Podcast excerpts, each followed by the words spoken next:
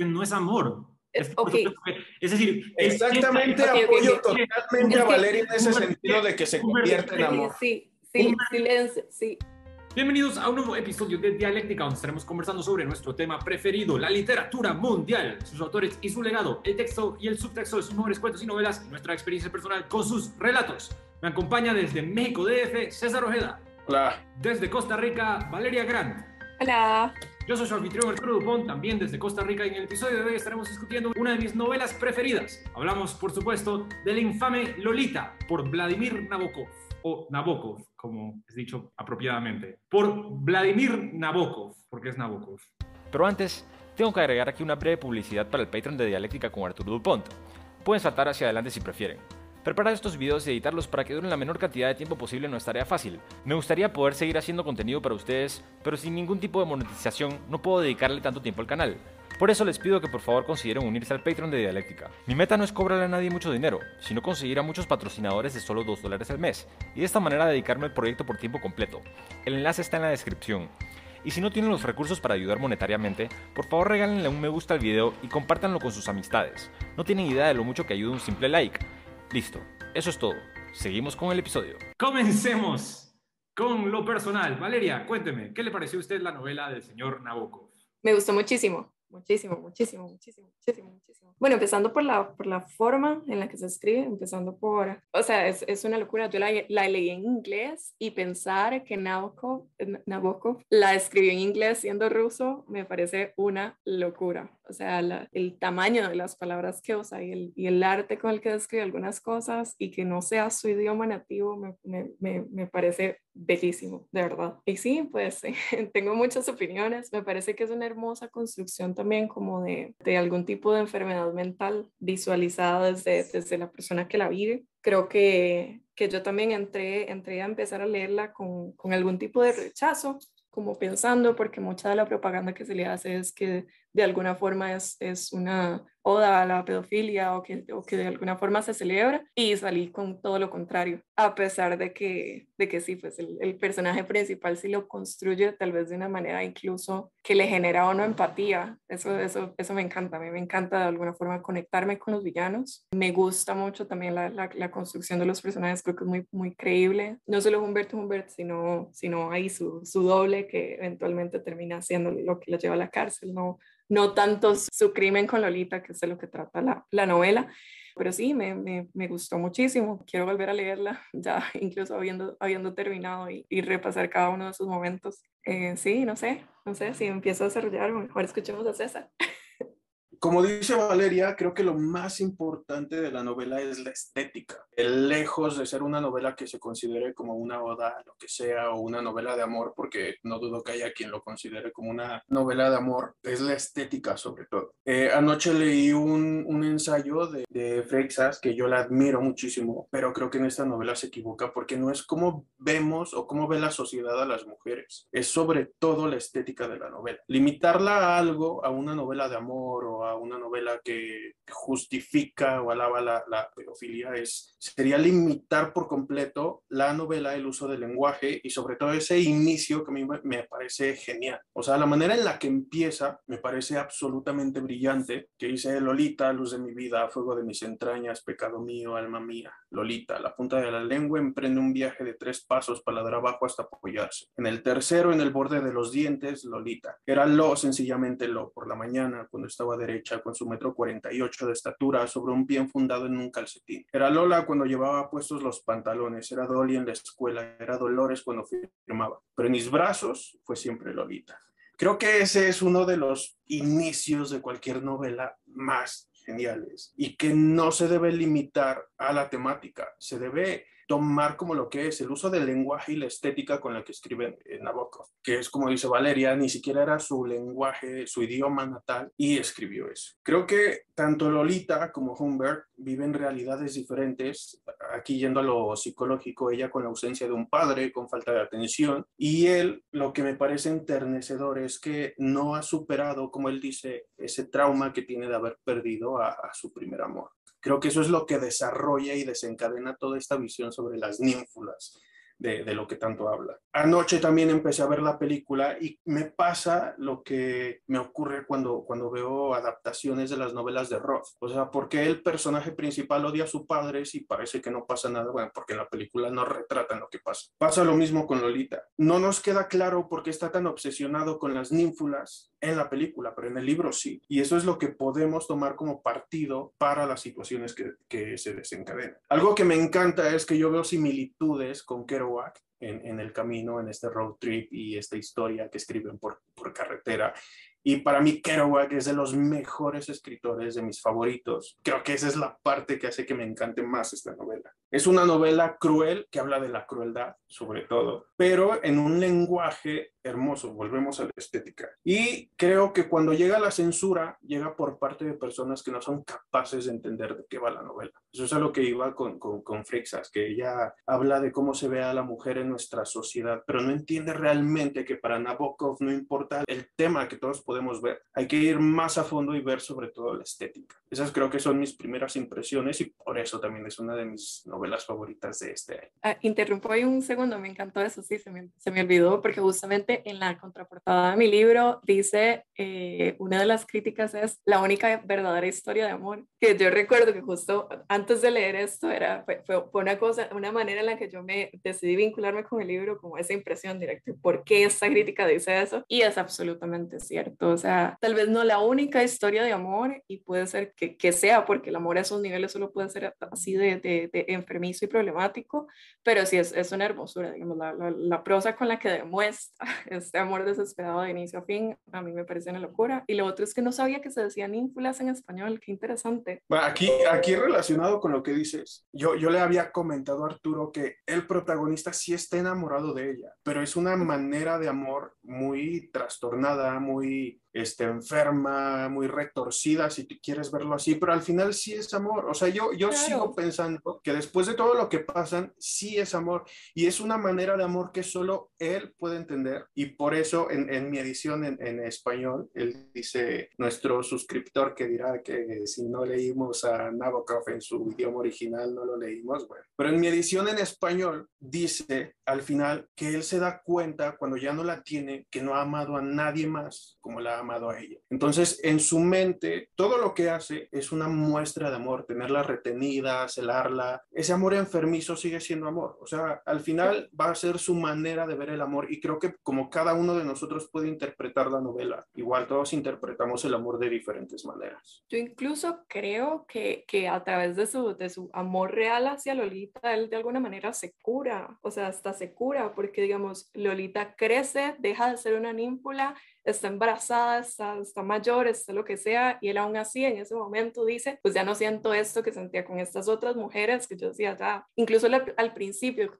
perdidamente enamorado de Lolita, cuando si era, si era este, estos impulsos de pedofilia que tenía él, decía, en algún momento va a dejar de ser mi Lolita, pero después la encuentra mayor, y, y, más bien esta, también esta muestra de amor de la dejo ir y me vuelvo asesino de su verdadero captor y de su verdadero torturador y del pornógrafo y de todo eso, pero sí se demuestra a partir de este, yo no me esperaba esto, yo esperaba que que mi amor terminara cuando dejaba de ser Lolita, pero nunca dejó de ser Lolita a pesar de que creció. Entonces es como un trauma, se abre su enfermedad, pues las cosas horribles que, que se convierte, porque él sí es cruel y es cruel con absolutamente todas las mujeres que conocen su vida, excepto Anabel pero al final, digamos, uno sí ve esa, esa transformación hasta cierto punto de, de, de estar embarazada, estar rechoncha, tiene a otro hombre ahí para ella y todo, y aún así ya no es el encanto de que sea una ninfula, sino es el encanto de es mi Lolita en la que yo de alguna forma trascendí por esta experiencia que tuvimos juntos, que sí, horrible, psicópata,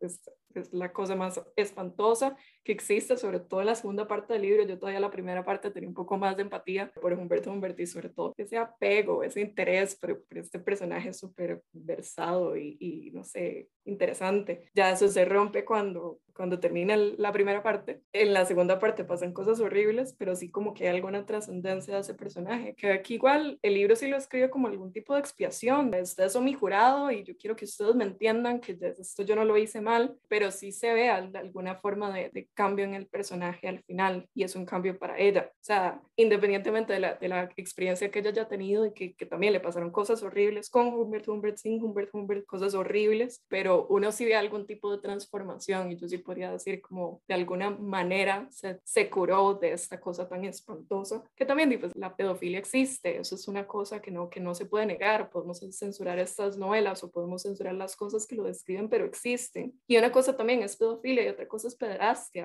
Hay, hay, gente que siente estas cosas y, y, más bien necesitan la atención para no actuar sobre ellas, para no convertirse en pederastas, para no tener esos impactos en el resto de la gente, pero la pedofilia existe. Entonces, como de alguna forma darle esa voz o ese espacio a, a una cosa horrible que pasa, a mí me parece importante, aún independientemente de que, de que la novela tenga su valor, aunque no fuera ese el tema, pero sí es, sí es interesante ver ese proceso. Y bueno, lo que decías vos, César, de que, de que lo justifica con ese trauma de infancia.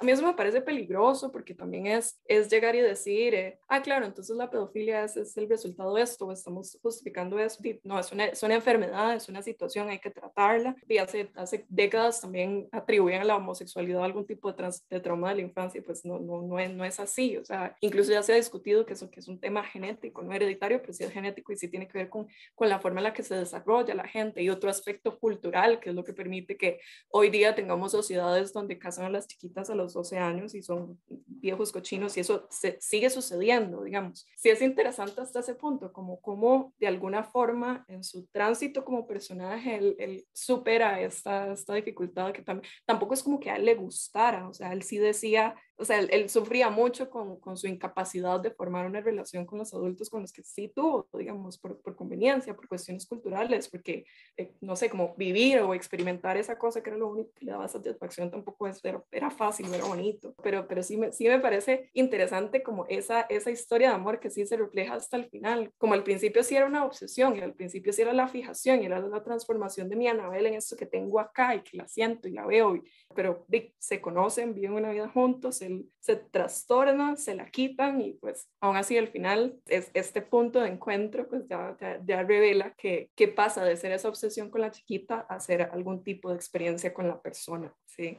Antes de que Arturo nos dé, nos dé su opinión, aquí hay tres puntos importantes. El primero es que también estoy leyendo El Quijote, me costó mucho adentrarme en ello, pero hay una frase que me encantó de un ensayo que leí que decía, el Quijote pierde la cordura, pero nunca la razón. Es lo que pasa con las personas que están trastornadas o locas. Siento que esto pasa con el protagonista porque puede perder la cordura y es volverse loco por Lolita, pero nunca pierde la razón en cuanto a sus planes, en cuanto a lo que tiene que hacer y en cuanto a cómo salir de cada uno de sus conflictos. Lo vemos con, con la muerte de, de, la madre de Lita, ¿no? que ella está dispuesta a irse y mandar esas cartas y él se siente afligido de cierta manera, pero obviamente porque iba a ser este expuesto a, a, a, lo que hizo y a todo lo que escribió sobre, sobre la niña. Esa es, esa es una diferencia. Sí, no se puede justificar ni se puede decir que, ay, pobrecito, es que lo que vivió en su infancia, no, o sea,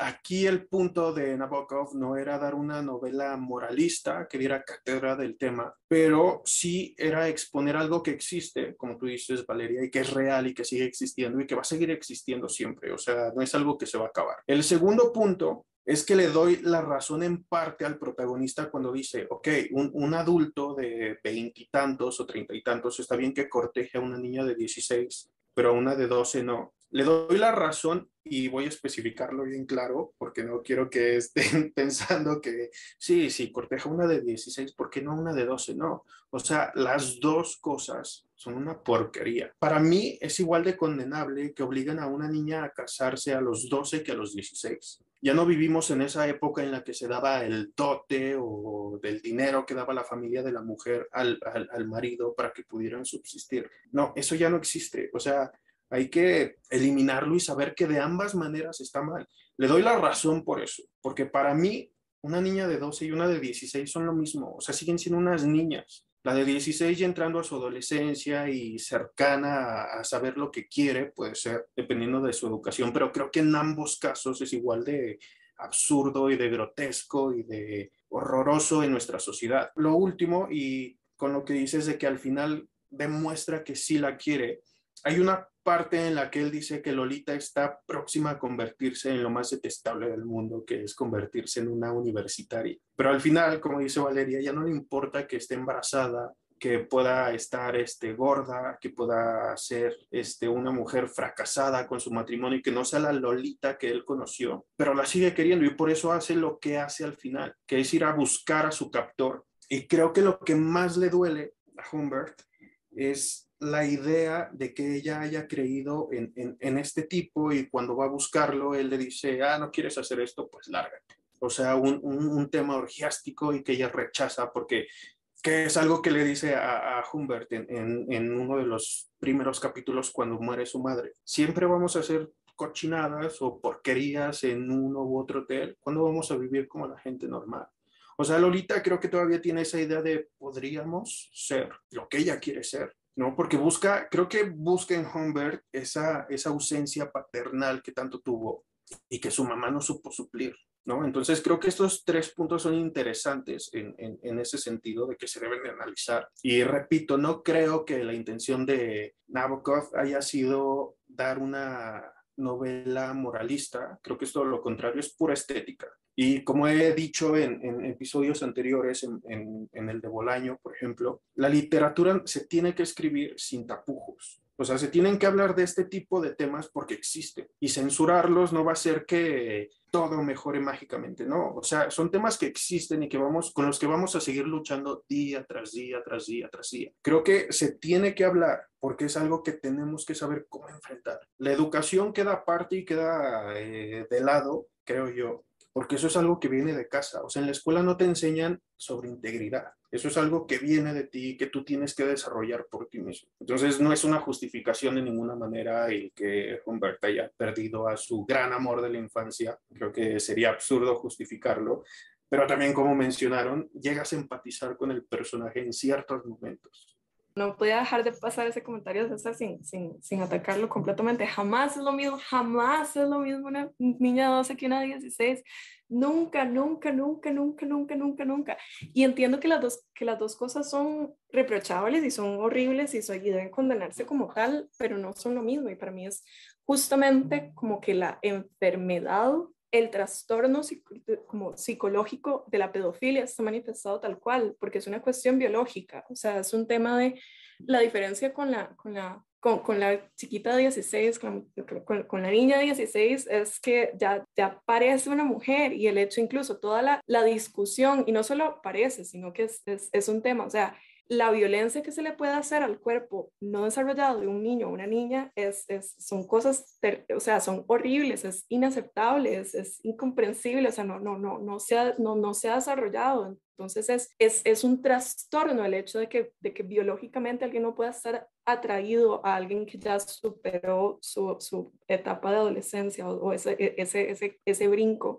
Y yo creo que, digamos, si es evidentemente es, es, es horrible, o sea, uno puede aumentar esa edad, la edad en la que uno todavía dice, o sea, yo tengo 28 y si algún amigo mío anduviera como una niña de 18, pues ya la ley lo permite porque tiene que poner un límite, a mí aún, aún, así yo, yo, yo considero como hay algo que aquí anda mal y hay algo que usted está buscando psicológicamente en esta interacción de diferencia de edad que, que no está bien, que usted tiene que revisar pero una cosa es eso y otra cosa es que alguien no tenga que sentirse atraído a un cuerpo no desarrollado y que ejerza violencia sobre un cuerpo no desarrollado, como todavía la, la, confusión y todas las interacciones que se pueden tener en ese tipo de relaciones con un adolescente, o sea, está muy mal, está muy mal, pero otra cosa es como el, el, el daño que se le puede hacer a una niña o un niño por esos acercamientos. Entonces creo que justamente el hecho de que, de que se pueda describir la pedofilia como tal es atender al hecho de que, de que, buscan, de que, de que se busca una infancia, se persigue una infancia, pero es una infancia biológica, no es una infancia psicológica. Y creo que sí hay que establecer esa separación porque a pesar de que, de que las cosas son, sean malas, no son binarias, y si hay un gradiente, y si hay un efecto, y si, si, si, si uno llega y dice, pues todo, todo antes de, de los 18 es pedofilia, se desnaturaliza el problema que existe biológicamente hacia no poder tener una interacción con gente que ya pasó esa etapa, esa etapa de la infancia biológica y física. Entonces, si hay un tema, si hay un problema, y creo que más bien es, es hasta importante la forma en la que lo discute en el libro, porque, porque Humberto Humbert sí es muy enfático en lo que le gusta. Lo que le gusta es que no, no haya pasado esa etapa de desarrollo En el momento en el que ya eso se superó, pues ya, ya no se puede. Entonces es una, es una, es una atracción dañina y biológica a un, punto en el que ya es enfermizo. Uno puede, puede atender el, el, efecto psicológico de esta interacción de diferencia de edad, de inmadurez, de interactuar con, con personas jóvenes. Y creo que de alguna forma en, el libro y en esa, en esa parte que, está, que estabas comentando, sí, sí él más bien usa, usa, esa exageración, esa reducción al absurdo para decir, pues, pues sí, a mí me condenan por esta cosa que a mí me gusta, pero todo esto es condenable y es que no es condenable de la misma forma. Y lo que a él le gusta es, va más allá de lo psicológico, de, de, tengo esta poder de dominación sobre esas ninfulas o esas ninfets es un, soy incapaz de encontrar estos vínculos que yo necesito de una forma biológica y sexual con, con, gente que ya haya superado esta etapa inmadura, como biológicamente inmadura. Entonces, a mí sí me parece que existe una diferencia y sí me parece más bien incluso importantísimo visualizar eso, incluso asquearse de la forma en la que lo describe en el libro cuando, cuando, cuando eso, cuando describe a, a, las ninfulas y por qué, porque, porque esto es lo que me gusta y porque es que yo voy a parques y porque las veo así y porque cuando interactúa con, las, las, prostitutas que se ven súper jóvenes, es como es apenas este, este, este aire que tenía de esta cosa biológica que a mí, que, que supera cualquier cosa que yo tenga por dentro. Entonces, para mí sí es, sí es muy importante hacer esa diferencia porque sí hay, hay un aspecto psicológico que está mal en estos comportamientos, pero hay otro aspecto biológico que sí se tiene que atender como tal, que no es, no es tan cultural como llegar y decir, bueno, sí, yo puedo llegar y atacar a mis amigos por querer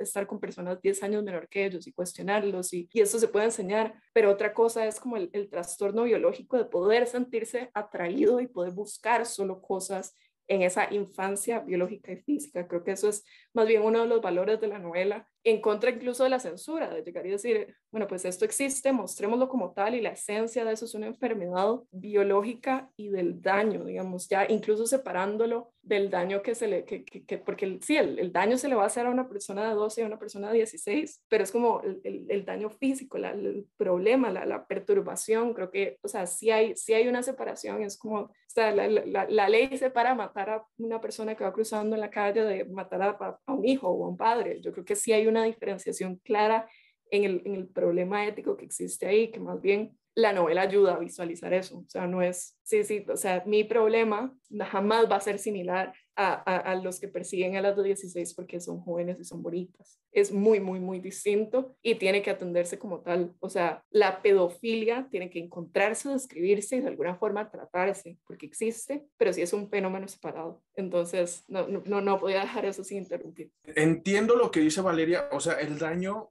físico es el mismo, pero con lo que tú dices de si tienes a un amigo que sale con una chica 10 años menor que él, todo tiene que ver con la madurez y obviamente tú estás hablando del cuerpo, pero creo que también aplica en casos ya establecidos por la ley de que una mujer de 18 años ya puede salir si quiere con alguien de 28 o de 30. A mí personalmente me ha pasado que, que, que, mis amigas me dicen, es que prefiero salir con alguien mayor, no únicamente por lo que pueden como personas mayores o que ya tienen una independencia. O sea, también es por lo, por lo psicológico. Pasa lo mismo en el caso contrario. Creo que un hombre mayor puede encontrar a una mujer 10 años menor y que sea competente con él psicológicamente o mentalmente. Vamos a eso. En este caso, Lolita creo que está igual de, de pérdida que, que Humbert y es algo que, que yo decía. Ambos tienen un desarraigo emocional enorme por diferentes motivos y creo que es lo que al final termina por complementarlos. Sin embargo, saliendo de la novela, creo que eso es algo muy, muy visto actualmente. O sea, hay muchas mujeres que prefieren a chicos menores por lo que sea. Puede ser por lo mismo, porque prefieren a un hombre joven que sea más atractivo para ellas y que lo psicológico, lo mental lo, lo, lo dejen de lado. Pasa lo mismo con los hombres. O sea, creo que aquí hay, no, no existe esa dualidad y si le existe, creo que está muy emparejada en, en, ese sentido. Yo lo que decía con la edad, para mí, yo creo que ni siquiera los 18 años eres capaz de saber qué es lo que quieres de tu vida. Y a los 16 años todavía siento que puede ser influenciada por lo que tus familiares o tus allegados te digan. En México hubo un caso muy sonado hace poco que rescataron a una chica de, Guerrero que a sus 17 creo iba a ser casada con un hombre mayor y sus vecinos, sus conocidos se opusieron, llamaron a, a las autoridades y dijeron, a ver, ¿por qué? Ella quiere casarse, no. Ese fue un rescate. Ella sabía que no quería casarse, ella sabía que no quería estar con ese hombre. Pero hay veces en que a esa misma edad la niña no sabe qué es realmente lo que quiere. Entonces, para mí en ese sentido, creo que sí hay una similitud absoluta, y aquí ya saliéndonos de lo estético de la novela, porque es lo que, lo que íbamos a hablar. Es una novela bellísima por la estética, pero propone un tema y un conflicto que creo que en estas cartas póstumas de, de Humbert es, es lo que quiere dar a notar, o sea, que las demás personas entiendan su postura al mismo tiempo que ven todo lo, lo, atroz, porque yo sí creo que es atroz y que es cruel, como ya lo mencionamos, que él hace y comete por ella, pero que al final él lo, justifica con amor. O sea, al final siempre dice, en este momento, cuando la vi embarazada, cuando la vi que ella no se iba a ir conmigo, yo sabía que la amaba, ¿no? Y creo que eso es algo rescatable de esta novela y que la edad es algo completamente este, superficial, porque puedes tener 24 y equivocarte en ese tema, puedes tener 30 y equivocarte. Entonces el conflicto psicológico no es la edad, porque puedes tener 18 y tener algo, unos parámetros de lo que quieres hacer con tu vida bien definidos. Entonces creo que ahí jugaríamos siempre con esta incógnita y con esta lucha de sí puede, pero no puede, pero es que tiene 16 o no es lo mismo 16 a los 12 o a los 15. Lo que nos dice la ley es que a los 18 ya puedes. En algunos estados de Estados Unidos puedes beber a los 21 porque se supone que ya tienes esta conciencia de saber lo que está bien y lo que está mal, pero es relativo. O sea, al final sigue siendo relativo y al final la edad, la, edad no te va a dar esta madurez que tienes para no ir a amedrentar a otras personas porque estás bebido. Creo que eso es algo de, de un criterio propio y que se va formando con la experiencia. Por ahí sí, sí, y sí, sí entiendo que, que existe un conflicto psicológico que, que se puede expandir a más edades, pero yo creo que que en el momento en el que estamos hablando de una, de una persona de, de 11 o 12 o 13 años, ya, ya es que ni siquiera existe voluntad, o sea, ni siquiera existe confusión, ni siquiera es persona de 16 que dice, bueno, que me siento atraído a esta persona, o sea, sí ya es, ya es un punto en el que casi son, son, son, situaciones totalmente aparte. Y creo que también, o sea, yo solo podría decir que el verdadero amor de Humbert Humbert existe hasta el final, cuando ya la ya, la quiere cuando creció y que eso, todo, todo lo que él justifica antes y es más una, una obsesión y es todo, su, es, es todo lo que él necesita para vivir físicamente esta necesidad que tiene de tenerla cerca y de hacerle las cosas que le hizo. Pero yo sí diría que, que, que son cosas muy, muy, muy muy distintas. O sea, sí se trata de una diferenciación física de madurez sexual que, que sí traza una línea y es la línea de la enfermedad. Todo el, el conflicto psicológico, los, los problemas, las cosas que pueden con, todavía continuar con personas de 16 y que se pueden llevar a personas de 30 años, yo creo que es, ese conflicto existe, pero ni siquiera creo que sea válido entre una, con una niña de 12 años. Yo no creo que sea válido, yo no creo que yo no creo que ella ni siquiera participe de este conflicto. Yo, yo podría decir, alguien de 16, alguien de 18 participa. Está limitada, está, está trastornada y no debería ser, y es, una, es un desbalance de poder absoluto y todo. Una niña de 12 años no participa. Y me, me, me parece muy interesante. Yo, yo, recuerdo cuando, cuando más o menos le estaba comentando a Arturo que yo, que yo estaba leyendo Lolita y que yo le dije que parte de las cosas que a mí más me trastornaron, que de es una cosa que, que, ustedes no van a haber interpretado la novela, es que en toda la parte inicial del libro, pues si uno interactúa con, con, el encanto de Humbert Humbert, con, con, esta idea de que es guapísimo, de que es poderoso, de que se presenta así ante el mundo, eh, sus, sus relaciones misóginas con todas las mujeres, pero incluso como ese, este, este detalle de, de Lolita como teniendo, teniendo así como sus deseos por él, como, como buscando gente que se parezca a él, como diciéndole que, que, que, que se aman y todas estas cosas. A mí lo que más me, me, me, afectó en ese punto era porque yo sí, sí sentía algún tipo de empatía por Humberto Humbert y no solo empatía, sino hasta como encanto, como, como me, me sentía hipnotizada por esta forma que tenía el de hablar, de decir, de presentar las cosas. O sea, yo, si yo conociera hoy una persona así, entiendo el efecto que tendría sobre mí, pero no solo eso, sino como llegar y pensar en Valeria 12 años con esa presencia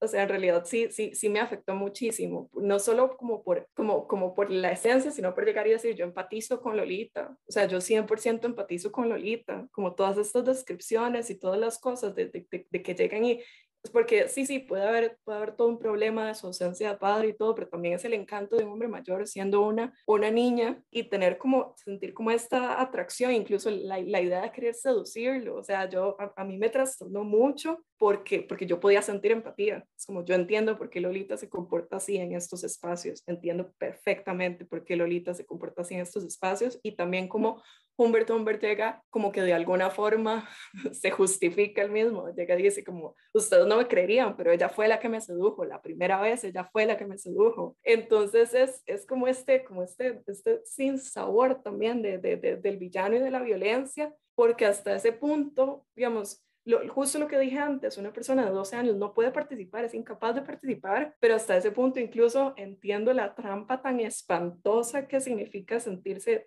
como de ese poder. O sea, es que yo, yo de verdad, yo podía pensar yo a los 12 años interactuando en esta situación, o sea, sí, y es parte de lo enfermizo, que sí, que, que, que, que sí lo vemos más generalizado en una cultura actual de, de eso que decías vos, César, de, de chicas que prefieren estar con, con hombres mayores o hombres que prefieren estar con mujeres mayores y demás, como que eso sí lo entiendo, pero entonces lo, lo, lo, como que lo extrapolamos a un punto en el que, el que ya no es una cosa que, que, sea equivalente, ya ella no puede participar, ya, ya más bien está siendo 100, 200% manipulada a una situación de crueldad y de, violencia casi. Pero en toda esa parte del principio, Humbert Humbert llegaba y decía, ella se comportaba así conmigo y yo le creo, y le creo porque yo me, o sea, y, y, y, también entiendo después como todo este backlash feminista en contra de la idea, porque entonces es, estamos idealizando esta actitud de, de, de, la niña que, que seduce y demás, como, como, y también todo, todo el desarrollo cultural que se dio después de, de, de utilizar la estética de Lolita como, como mujer joven, eh, seductora y demás, que, que, eso pervirtió absolutamente la, la esencia de la novela, pero inicialmente, digamos, en toda la parte uno del libro, yo podía decir como, yo entiendo esto perfectamente, lo entiendo perfectamente, entiendo el encanto de este ser humano y entiendo hasta cierto punto lo que es ser una chiquita de 12 años y incluso por eso digo, ni siquiera puede participar de, de, de, de la interacción sexual porque no es una interacción sexual, es, una, es, es, es, es un jugar a la casita con una fuerza poderosa de un, de un, de un personaje superior. Entonces yo sí puedo decir, a los 16 uno puede interactuar, uno puede tener como esa conversación sexual, a los 12 no puede, pero aún así es víctima como de, esta, de este envolvimiento y de este poder superior de, de, de, cosas que sí evocan sentimientos en, en, en, una chiquita a esas alturas. Pero yo sí creo que la discusión es aparte y que por eso incluso es valiosa. Por eso se separa de una historia de, de diferencia de edad, por eso se separa de una historia de hombre poderoso, mujer débil, porque no es mujer, es hombre poderoso, depredador, sobre, sobre, es como el ser más frágil que existe y entonces lo vemos viviendo así y entonces es como esta participación inicial de este personaje que sí quiere, que, que eso sí se puede decir, ella sí puede querer, yo sí puedo decir, ella sí puede querer tener este, este vínculo porque no sabe lo que trata, la llevan ahí y después ya la segunda parte del libro que es como ella despertando en este sufrimiento y diciendo como ya yo no quiero, estoy llorando todas las noches, ya yo no, no ¿qué, qué, qué tengo que hacer para que esto no me esté pasando? Pero entonces eso sí se refleja, uno sí puede ver una persona de 17 que llega y dice yo quiero seguir aquí en cárcel, pero un niño o una niña nunca va a poder sostener una re relación de pederastia porque no, no, no hay una, una, un, un, impulso biológico, no hay una capacidad biológica de interactuar en una relación sexual así, no, no, no, no se puede. Por eso es, es como esa separación, esta, esta idea casi como, como histórica y, y, y no, no, no histórica, sino como como ese vínculo entre ellos dos que hasta que se consuma puede ser hasta, hasta un cuento de hadas, ella puede jugar y puede pegar pósters y puede de, imaginar y tener todas esas historias de lo que significa. Y hasta este punto uno puede decir, ok, aquí existe algo y ya después se quiebra y no, esto es, es crueldad, son cosas horribles, incluso él también como lo empieza a reconocer como una cosa sucia y espantosa, como él puede decir, la primera noche él me eh, eh, ella me sedujo y ya después eso se quiebra, ya no, no hay forma que le encuentre en su cabeza de cómo sostener por qué él hace pasar por todas estas cosas, por qué interrumpe su madurez cuando ella está en la escuela y quiere interactuar con otras personas y entonces es como estos celos y esta posesión de, de quitarle toda su existencia sexual con personas de su edad o incluso no de su edad, pero, pero no en esta relación tan espantosa que se, que se desarrolla. Aquí nada más voy a mencionar algo y creo que es algo que hay que tener en consideración es que Lolita sufre un abandono total de parte de su madre y que eso también afecta sobre todo en, en, en esa edad. Eh, era lo único y creo que también es un, un, un, punto a tratar y creo que es un conflicto cada vez más frecuente en nuestra sociedad, el abandono de parte de los padres. Y sobre todo ahora, obviamente la, la novela está escrita en un tiempo diferente, pero creo que se compara con, con esa invasión que tenemos de la tecnología actualmente, de que los padres pueden darle a un niño una tablet, un celular, y ellos se entretienen con eso. No hay un control parental y al mismo tiempo sí lo hay. Yo no tengo hijos, gracias al Señor de la Cruz, pero sí tengo sobrinos y sí tenemos control parental. Y sí, cada vez que ellos quieren descargar algo o ver algo que no está acorde a su edad, estas aplicaciones nos piden permiso para que ellos puedan indagar en ese, en ese mundo. Creo que aquí uno de los problemas y que no hemos tratado es el, el que su madre cuando le platica a Humbert sus, sus planes sobre la casa y sobre lo que quiere hacer, y cuando él, obviamente, no es porque le preocupe Lolita, es porque le atrae física y sexualmente, le pregunta dónde queda eh, ella en, en, en, esos planes, ella le dice que, pues no, ella, ella no está presente en, en, sus planes, ella se va a ir a un internado con una educación que ella evidentemente no le ha sabido dar, porque ella siempre le dice a Humbert, si te molesta, golpéala, no importa. Y creo que aquí es algo enorme, los, los padres a veces siento que suelen justificar su incapacidad de poder educar a sus hijos con la violencia, que esa es como su justificación de sí, es que a veces les hace falta eso.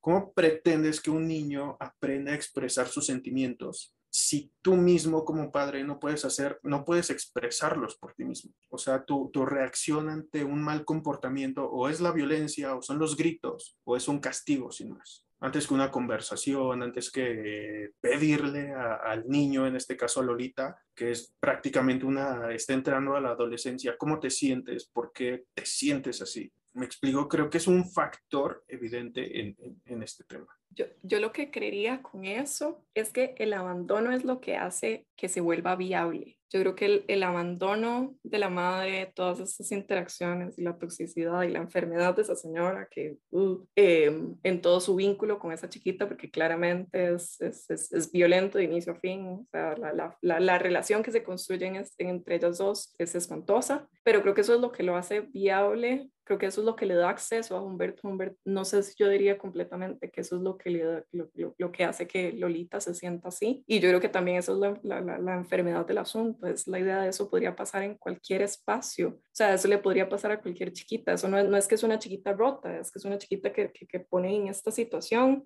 Él tiene acceso a ella por, por la falta de los padres. Yo creo que dado un ser lo suficientemente encantador, se lleva a cualquier persona. Y el punto es cómo, sí, cómo debería existir un ambiente que no, que, que no permita eso, cómo debería existir un ambiente que no permita que estos depredadores accedan. Y sí, al final el, el abandono se da de esa forma. Y a la, señora le importa tampoco esa chiquita que también no, nunca, nunca pesca las señales de, toda la interacción entre estos dos que son horribles y que incluso cuando las pesca las culpa, culpa la chiquita. Misoginia 101. Pero... Um...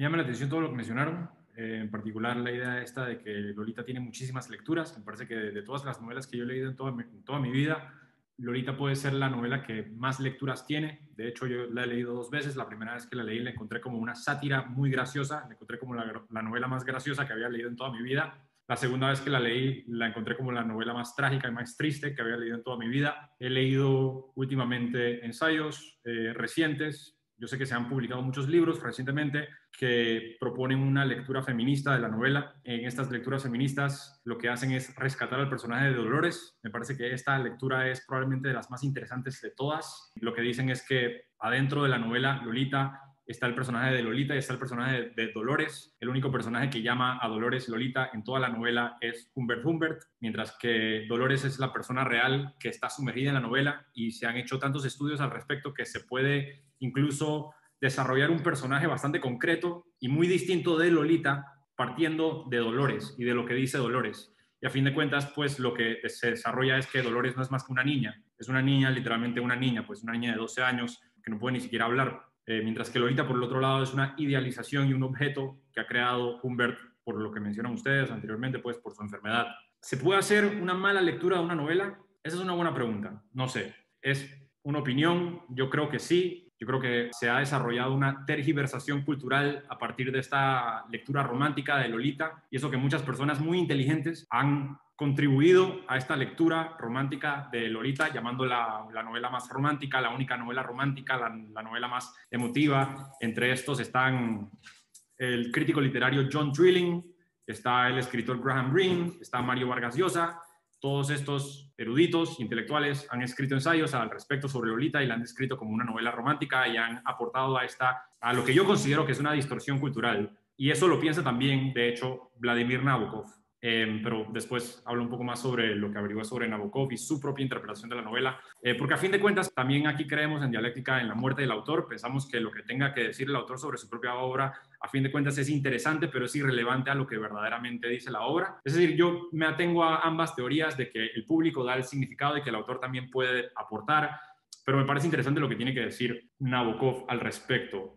Me parece que el tema principal de la novela es el poder del lenguaje, como ya han dicho anteriormente, es esta idea de perturbar al lector a través de los acontecimientos que leemos y a la misma vez seducirnos con el manejo del lenguaje. Es decir, cómo podemos llevar esto hasta el extremo. Vamos a escribir la novela más hermosa sobre el tema más desagradable que existe. Lo logra, por eso es una obra maestra. Lo que tiene Humbert Humbert a su favor es este poder del lenguaje. Por eso no solamente seduce a Lolita, sino que nos seduce a nosotros como lectores. Por otro lado, Humbert Humbert es de los pocos personajes en la historia de la literatura que yo odio, que yo verdaderamente odio. Es decir, yo siento odio por Humbert Humbert y esto es muy extraño en mí porque por lo común cuando leo, siempre tengo como cierta objetividad en torno a lo que estoy leyendo. Para mí todo siempre es una ficción. Nunca me dejo llevar por la historia. Por, siempre estoy pensando como en el autor escribiendo. Siempre estoy pensando en, en, el, en, la ficción en sí. Es decir, el, el, autor que quiere que yo sienta, el autor que quiere que yo piense, qué, qué, qué, qué conclusiones está sacando.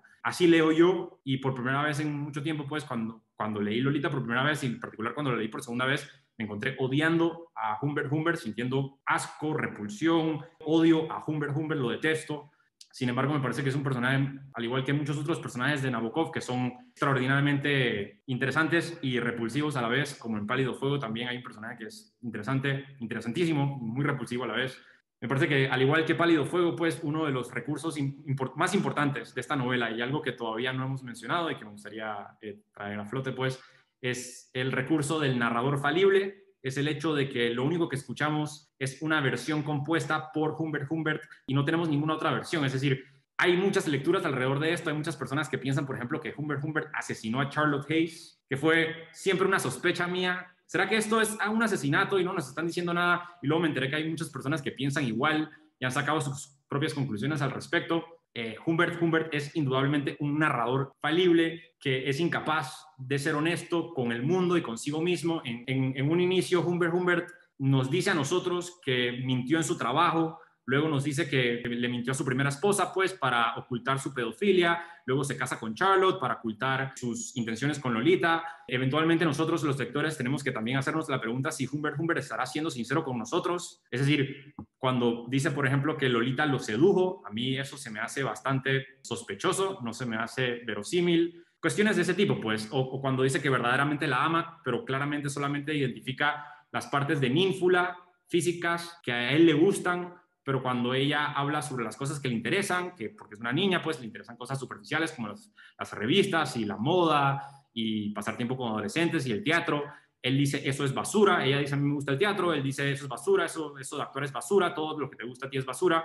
Se pudo hacer la lectura de que él verdaderamente estuvo enamorado con ella, pero a mí también se me hace eso bastante inverosímil. Incluso en el final, cuando dice que todavía la quiere y todo esto, pues él quiere que nosotros, su jurado, pensemos en él como un héroe romántico. Esa, esa siempre ha sido su intención. Y de cierto modo lo logra, pues porque muchas personas han leído la novela como una gran historia de amor, pero creo que esa es la intención de Humbert. Y como dije, Humbert pasa toda la novela justificando su amor por Lolita. Es decir, todo el tiempo él trata de hacernos pensar que él no es un pedófilo común y corriente. Él quiere hacernos creer que lo suyo es, es místico, a lo largo de la novela se esfuerza por demostrar que no es un pedófilo común. Por ejemplo, otorga a sus deseos cualidades míticas, describiendo los objetos de su afecto como criaturas mágicas capaces de hechizar a un hombre. Él es el cazador encantado, que es un tema recurrente.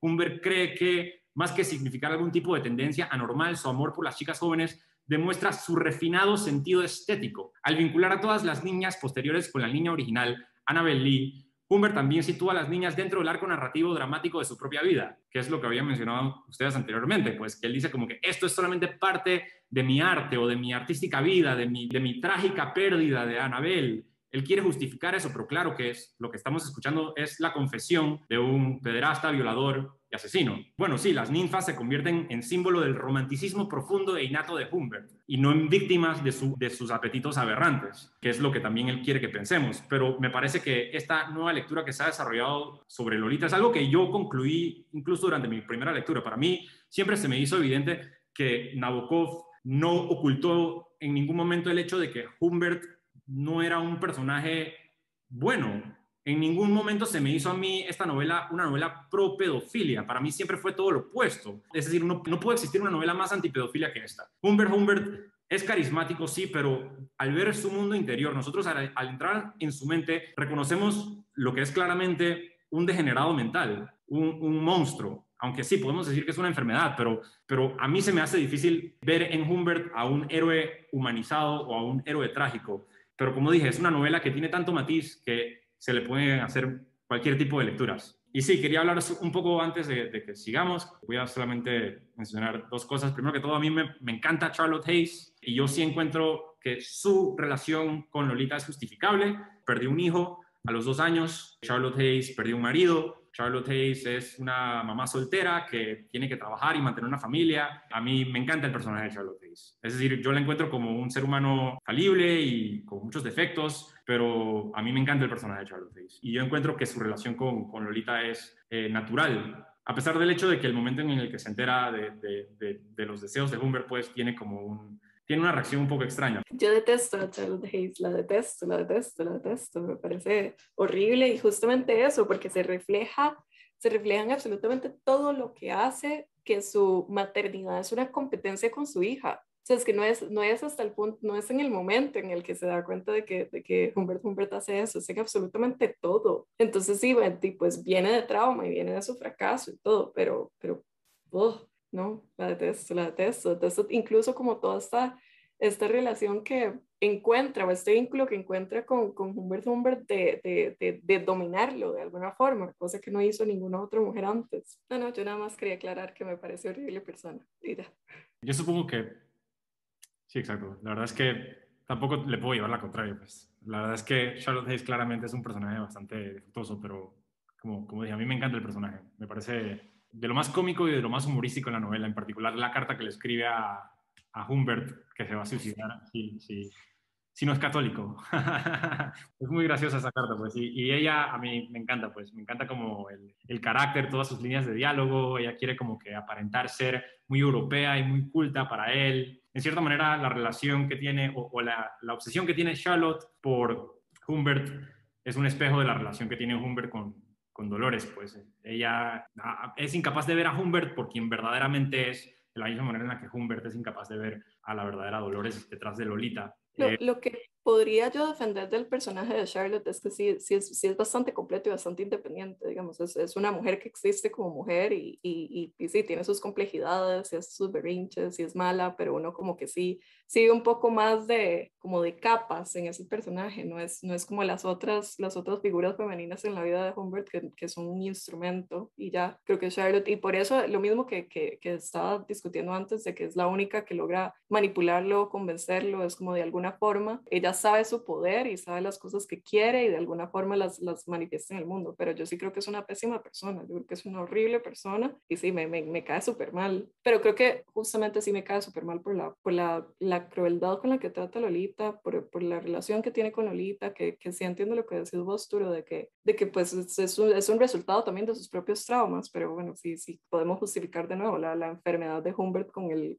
él lo hace justificándolo a partir de un trauma, pero yo sí creo que es que es terrible persona, que la forma en la que se comporta es horrible, eh, es muy completa, pero me cae demasiado mal. También la forma en la que se expresa, lo que le gusta, como que es un, es un, es un personaje, con, es, es, una persona con la que a pesar de que sea mala persona, porque a mí me gustan mucho los villanos y yo podría decir incluso, yo podría decir, yo, yo hubiera disfrutado una conversación con Humberto Humberto, hubiera disfrutado estar en esa, en esa esfera de poder o lo que sea. Charlotte o sea, ni siquiera quiero hablar con ella, me cae mal, me, me, me parece como una persona que no hubiera generado ningún tipo de, no sé, de pool o de, de, de ganas de manifestar esa interacción. Me, me, parece que su completitud y su existencia son cosas que no compaginan con lo que a mí me parece estético o valioso en, en los seres humanos y que su, su, presentación es útil, su papel es útil en la novela, es importante como todo lo que sucede, es importante esos mismos paralelismos que decís vos de, del tipo de relación que maneja, también esta obsesión con Humbert y también como lo importante de construir a Humbert Humbert como este, como este ser superpoderoso del cual la gente se enamora. Creo que eso también se ve muy, muy plasmado en cómo se comporta Charlotte Hayes, porque de nuevo, no es, no es solo un instrumento, no es solo esta, esta versión sexista de, de él puede tener quien quiera y como su relación con su primera esposa, de, al final la única forma en la que sale la primera esposa de su vida es porque se la lleva otro, otro hombre, digamos, no, no, no, existe como esa independencia, no existe, no existe una presencia femenina como de persona y en Charlotte Hayes sí existe, pero aún así está, está hipnotizada por esta, esta guapura extranjera, pero ella en sí me, me cae mal, me parece terrible persona y, muy cómico también que se muriera así, la verdad. Me pareció como, sí, sí, muy, muy, oye, lo molesto el Deus Ex Machina, que, que, tuviera que ser necesaria una cosa así para que la novela se desarrollara como tal, pero también muy al punto, muy, muy vacilón, sí, sí, esto sale de, de, del punto y, y, que la destroce el camión y todo, muy curioso. Claro, yo todavía no estoy muy convencido por la muerte de Charlotte Hayes, la muerte accidental de Charlotte Hayes, pues para mí hubo interferencia por parte de Humbert. A mí todavía me parece que, digo, no desde un punto de vista moral, pero desde un punto, desde un punto de vista el personaje, el personaje me encanta, es decir, solamente como de personaje, no sé si me explico, es decir, no quiero pasar tiempo con Charlotte Hayes y no quiero que Charlotte Hayes no sería mi amiga y tampoco es una persona que yo respetaría en la vida real, pero de todos modos me encanta el personaje y, y de todos modos pienso que es la segunda víctima de la novela, pues. Me parece que la primera víctima de la novela es Dolores y la segunda víctima de la novela es Charlotte Hayes, pues porque queda encantada pues por el cazador eh, encantado que es Humbert Humbert. Y eso la termina destruyendo quería, no sé si quieren seguir hablando de Charlotte Hayes, pero quería mencionar algo eh, porque hice, hay, una, hay una, una, compilación de revistas que se llama The Paris Review, que es una compilación de revistas que venden aquí en Librería Andante, pero yo no he podido comprar porque no tengo recursos para comprar. Son como dos volúmenes de ese tamaño y cuestan mucho dinero. Pero por suerte eh, logré encontrar un PDF en Pirate Bay. Ni siquiera lo encontré en internet, lo encontré en Pirate Bay. Y el PDF contiene una entrevista con Vladimir Nabokov y en la entrevista le preguntan a Vladimir Nabokov lo siguiente, ¿siente que tiene algún defecto conspicuo o secreto como escritor? Y la respuesta de Vladimir Nabokov los va a sorprender porque hemos estado hablando sobre la hermosura prosaica que es esta novela y el talento prosaico y el vocabulario de Vladimir Nabokov, pero Vladimir Nabokov piensa que su defecto como escritor es la ausencia de un vocabulario natural. Algo extraño de confesar, pero cierto. De los dos instrumentos que tengo, uno, mi lengua materna ya no puedo usar. Y esto no solo porque carezco de público ruso, sino también porque la emoción de la aventura verbal en el medio ruso se ha desvanecido gradualmente después de mi inglés. Ese segundo instrumento que siempre he tenido es, sin embargo, algo rígido, artificial, que puede estar bien para describir una puesta de sol o un insecto, pero no puedo ocultar la pobreza de sintaxis y la escasez de vida doméstica. Es decir, que para Vladimir Nabokov, su verdadero defecto como escritor es la ausencia de un vocabulario, yo, yo, yo no diría que eso es lo que estoy diciendo, yo podría entender por qué él se siente así, porque creo que incluso como la belleza de la forma en la que escribe puede ser esa falta de naturalidad, como esa sobrecompensación de,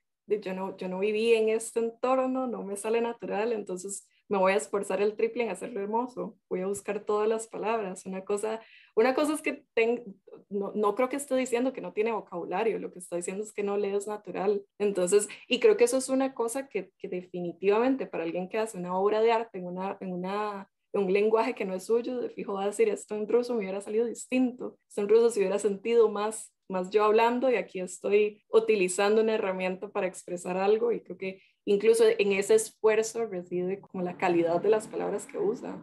Tal vez las, las tiene que buscar, tiene que esforzarse un poco más y, y, le sale más bonito. Yo pensé precisamente lo mismo. Es decir, lo primero que se me vino a la cabeza fue, entonces está sobrecompensando y por eso le salió tan bien. Porque es decir, que escribió una y otra vez y rectificó y buscó un diccionario de sinónimos y se puso como que a expandir su lenguaje y dijo, esta, esta no es mi lengua materna, esta es mi segunda lengua, ahora tengo que yo esforzarme lo mejor posible como para sacar la mejor novela sobre este tema tan desagradable. Porque claro, yo creo que el esfuerzo consciente o eh, la propuesta literaria de esta novela es escribir una novela impresionantemente bella sobre un tema excesivamente desagradable, pues porque incluso Vladimir Nabokov no escribió la novela pensando como ah, voy a escribir una novela romántica sobre un hombre mayor y una niña. Pues Vladimir Nabokov tiene una opinión muy severa sobre muchos aspectos de, la tergiversación cultural en torno a la lectura y sobre Humbert Humbert en sí, comenzando por el hecho de que él es un superviviente de abuso sexual también por parte de su tío, cosa que toda la vida se sintió muchísima humillación por eso, pues, pero ya se descubrió una vez murió que él tenía un tío que abusó sexualmente de él. En la entrevista del Paris Review, el entrevistador le dice, Humbert, aunque cómico, conserva una cualidad conmovedora e insistente, la del artista mimado. Y Vladimir Nabokov responde, Humbert, Humbert es un vanidoso y cruel desgraciado que se las arregla para, para aparecer conmovedor. Este epíteto, conmovedor, en su verdadero sentido, solo puede aplicarse a mi pobre niña, refiriéndose a Dolores él verdaderamente detestaba a Humbert y también eh, escribió un ensayo sobre la novela y su recepción y dijo que la novela se le ocurrió cuando vio, cuando vio a un simio eh, que aprendió a dibujar una jaula. Entonces vio a un simio dibujando y pensó en Humbert Humbert. Al principio la idea no se me hizo clara, pero eventualmente pues llegué a la conclusión de que, por supuesto, Humbert Humbert es un pederasta y nosotros por lo común tenemos esta idea de que el pederasta es un marginado, es una persona que viene desde afuera, alguien que no se puede adaptar. Y la idea vino esencialmente de este simio que aprendió a dibujar, es decir, pensó como que, Dios mío, un pederasta puede ser un adaptado, un, un, pederasta puede ser un literato, puede ser un poeta, puede ser carismático. A mí lo que más me sorprende de la novela, pues, es la facilidad bueno, no sé si es lo que más me sorprende, estoy exagerando aquí en hipérbole, pero a mí me sorprende verdaderamente la facilidad con la que Humbert Humbert se adapta a cada escenario al que llega. Es decir, una vez que la novela se convierte en una novela de carretera, van parando en distintos sitios y siempre logra como que esquivar a la, a la policía, se instalan en un nuevo pueblo, finge ser el papá de Lolita, atiende a las conferencias de padres, habla con los profesores es decir, y nadie se percata de que Humbert Humbert no es el verdadero padre de Lolita y que en realidad es un violador y un asesino y un pederasta. No sé si sea verdad o mentira, pues porque no le podemos creer a ningún escritor eh, cuando habla sobre su propia obra, pero me encanta la idea esta de que Humbert Humbert, el análogo de Humbert Humbert en la cabeza de Nabokov, es un simio que aprende a, dibujar y de ahí saca toda esta, esta psicología del personaje. Se dice que eso es mentira también porque existe un cuento que se llama El Encantador, que se escribió en 1930 y pico en Rusia. Nabokov destruyó todas las copias, pero se encontró una mucho después y era un cuento de Nabokov que eh, sigue el mismo esquema de Lolita. Pero bueno, sí, la verdad es que hay mucho que decir de Nabokov. A mí me parece que es claramente antipederasta. Era un escritor excesivamente liberal. Siempre fue antirracista, anti-antisemitista. Es decir, siempre luchó por los derechos de, todas las minorías.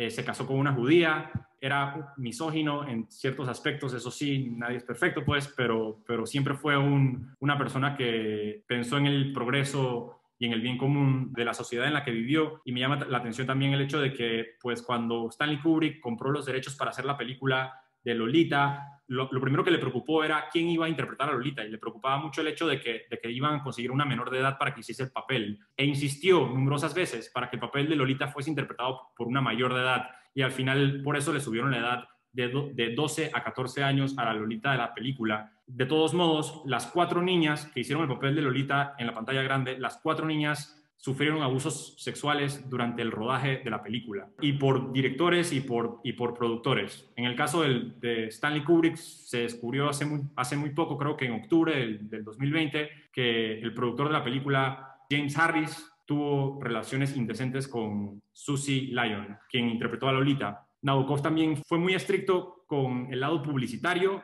y trató de hacer todo lo posible para que en ninguna portada de Lolita apareciese ninguna niña. Dijo como que no debería haber nada sexualizado en la portada, tiene que haber una playa, un ocaso, qué sé yo, una ciudad, una carretera, lo que sea, pero por favor no pongan a niñas en la portada. De todos modos, no le hicieron caso y la tergiversación cultural que se hizo alrededor de Lolita, pues eso siempre le molestó muchísimo. Los afiches de la película Lolita, pues uno cuando piensa en Lolita inmediatamente piensa en la, imagen de Susie Lyon con los lentes y con un caramelo Y eso a, a él siempre le molestó, pues porque para él siempre fue no necesariamente una lectura pedagógica, porque es cierto que él odiaba la literatura pedagógica, es decir, no quería enseñar ningún tipo de moral, pero, pero sí, sin lugar a dudas, era un hombre moral, pues, y le, preocupó con mucha razón los efectos secundarios que tendría la novela. Y parte de esos efectos secundarios se dan mayormente eh, por esta mala lectura que se ha dado durante los últimos años, bueno, desde siempre, pues, desde que se publicó eh, de Lolita como una novela erótica o de Lolita como una novela romántica. Y uno puede decir que, bueno, que no, no causa ningún mal, pero hay muchísimos casos de profesores en colegios que enseñan Lolita principalmente para, para cortejar niñas menores y se han escrito muchos ensayos y muchos libros al, respecto. En el 2019 se publicó un libro que se llama Being Lolita, que cubre muchísimos casos parecidos. Cuando digo muchísimos, estoy hablando como aproximadamente 200 casos de niñas que estudiaron Lolita en el colegio con un profesor que las que, se aprovechó de ellas. Lo que digo es que los efectos son reales, es decir, que no, no, no, es, no es como, ah, la gente está exagerando por el efecto. Los efectos son reales, pero estos efectos los mantuvo en cuenta Nabokov y lo que digo es que la tergiversación cultural y las adaptaciones al cine y la estética por afuera de la misma novela, pues es lo que verdaderamente lleva la culpa, porque no, no, puede existir una novela más antipederasta que Lolita. Estoy segurísimo de que, que Vladimir Nabokov eh, hubiese opinado lo mismo. En términos de, bueno, ya, comentarios. Tengo muchos comentarios. Empezando con, con, lo que mencioné hace un rato de Freixas, deben leerla, deben escucharla, hay un montón de conferencias de ella en YouTube y siento que es una buena feminista, o sea, habla del lado del feminismo. Y es algo que mencionabas hace rato sobre el feminismo en Lolita. Lo que ella escribe sobre Lolita es cómo no leer Lolita y creo que es todo lo que mencionas. Yo también creo que es una novela anti, o sea, no, no, no quiere realzar esa conducta, es todo lo contrario. Y creo que la censura, lo voy a repetir, llega cuando no se entiende de manera concreta la novela. Yo realmente siento más que una versión piedad por Humbert, porque al final ese amor que él dice es sentir por Lolita es lo que lo destruye y es lo que lo lleva a cometer error tras error tras error. Hablabas de personajes que son interesantes, pero que al mismo tiempo puedes repudiar.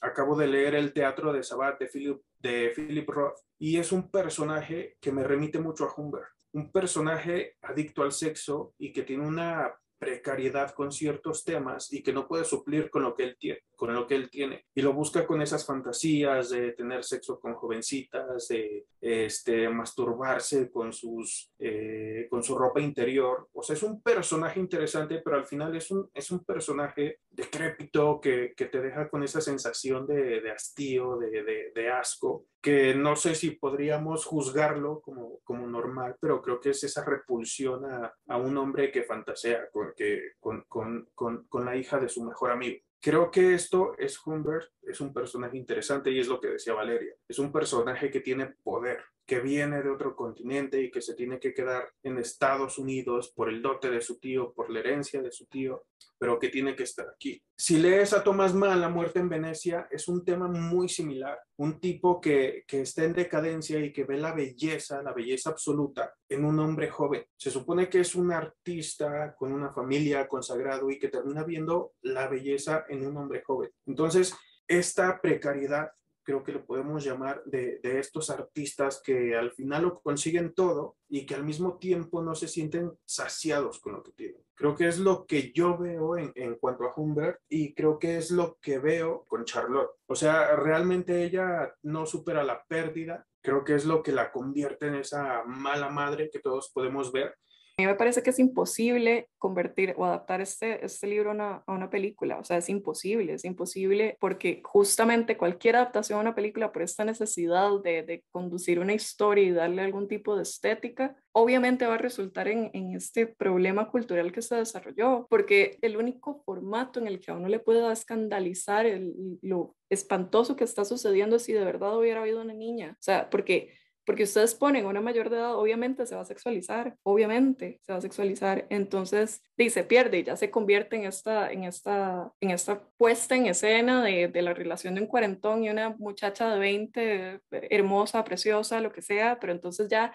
no estamos en la discusión de esto está haciendo un abuso, de esto está haciendo una cosa horrible, de esto me escandaliza y ya obviamente resulta y se vuelve esta historia, por supuesto, en, en, los momentos en los que se estaba manifestando también las, estas películas y todas las mujeres son un show, son, son objetos. A quienes ponemos en escena son a mujeres preciosas que, que de alguna forma generan este efecto en las personas espectadoras. Entonces, no se puede separar eso y no se puede mostrar eso en escena de una forma tan antipederasta y tan corrosiva como si es en el libro. Es casi imposible y creo que en ese, en ese punto de censura yo sí hubiera dicho, no, no, no conviertan esto en una historia de amor que presentamos en escena y que se convierte en, lo que se convirtió, porque no lo podemos manifestar como este escándalo en pantalla, no, no se puede y no se puede plantear como una historia tal cual de esa manera. Entonces, obviamente creo que los resultados tenían que ser eso, los, los pósters iban a ser eso, la, la, la, la presentación del personaje de Lolita iba a ser una de, las, de los aspectos principales y también definitivamente Humberto Humberto iba a tener su encanto en escena, o sea, son, son actores de cine, son, son personas muy importantes y estamos describiendo una relación entre ellos, entonces es, es casi imposible que ese no sea el resultado. Si se hubiera podido poner de la forma escandalizante y también es, creo que hubiera sido muy grotesco, o sea, poner una chiquita, eso, eso no se puede hacer. Creo que era un resultado esperable, creo que no se puede separar y es una, es una lástima que ese haya sido el ángulo que se haya tomado. Estos, estos datos que puso Arturo me, me, me, me tienen escandalizada desde que los dijo, de, del abuso a las, a las actrices. También creo que tiene mucho sentido, digamos, yo, yo tal vez no, no, no, no conozco tan, tantas personas con, con estas experiencias de abuso en su infancia, pero, pero este, este dato de que Nabokov lo sufrió también tiene mucho sentido en que en que decidiera de alguna forma plasmarlo en una novela, también utilizando su estética, presentando a este enemigo. Lo importante también de, de, mostrar a personas que son malas, es importantísimo mostrar que también son personas, que no, que, no son gente que está excluida en la sociedad, sino que más bien las más poderosas son las que interactúan con nosotros y tienen ese encanto y tienen ese poder y pueden llevar a cabo estas, estas cuestiones nocivas. Y creo que es, es un mecanismo de defensa de las personas de llegar y decir, no, yo no puedo odiar a, a esta persona encantadora, entonces los que cometen crímenes tienen que ser no humanos. Y es una complejidad absoluta. Creo que es, es mucho más fácil llegar y decir, no, esa, esa, gente no es humana y los matamos y ya, y no, no merecen piedad, no merecen este tipo de cosas. Y creo que es una forma muy valiosa de, de, de presentar a estos villanos como, como algo mucho más complejo y algo que, que, incluso puede, puede generar empatía, puede, puede, tener todas sus ventajas, puede tener como, como esas relaciones que son las que les permiten ejecutar sus maldades, ese poder. O sea, si, si alguien es un, un rechazado, la, la, la, sociedad se encarga de eso inmediatamente, pero si alguien tiene estos poderes, pues alcanza como las consecuencias de lo que quiere y es, es, es delicado, es, es, un tema incómodo, es, es, un tema que obviamente uno, uno no quiere aceptar tal cual. Por eso también es importante plantearlo como que existe. Esta gente, o sea, puede ser que la persona más mala sea, sea su familia, sea alguien a quien usted va a querer defender, pero, pero pues no, no es así como funciona pero sí, o sea, sigo, sigo como en shock con, con estos datos de, de, de, las niñas, como que qué doloroso, qué doloroso eso. Yo tampoco diría censura no, pero qué doloroso que se, que se utiliza esta novela en los ambientes que no debería, sí, si nos ponemos a analizar esta novela en el colegio, esta novela como en ambientes donde tiene esa, ese espacio para ser mal utilizado y tener residuos y consecuencias culturales tan dañinas. O sea, yo jamás hubiera puesto Lolita de lectura en un colegio, por más que me encante el libro, por más que me parezca importante y tampoco lo hubiera hecho película porque requiere un esfuerzo, o sea, que alguien lo lea, que alguien quiera conectarse con esto y que no sea como que lo, obliguen, que,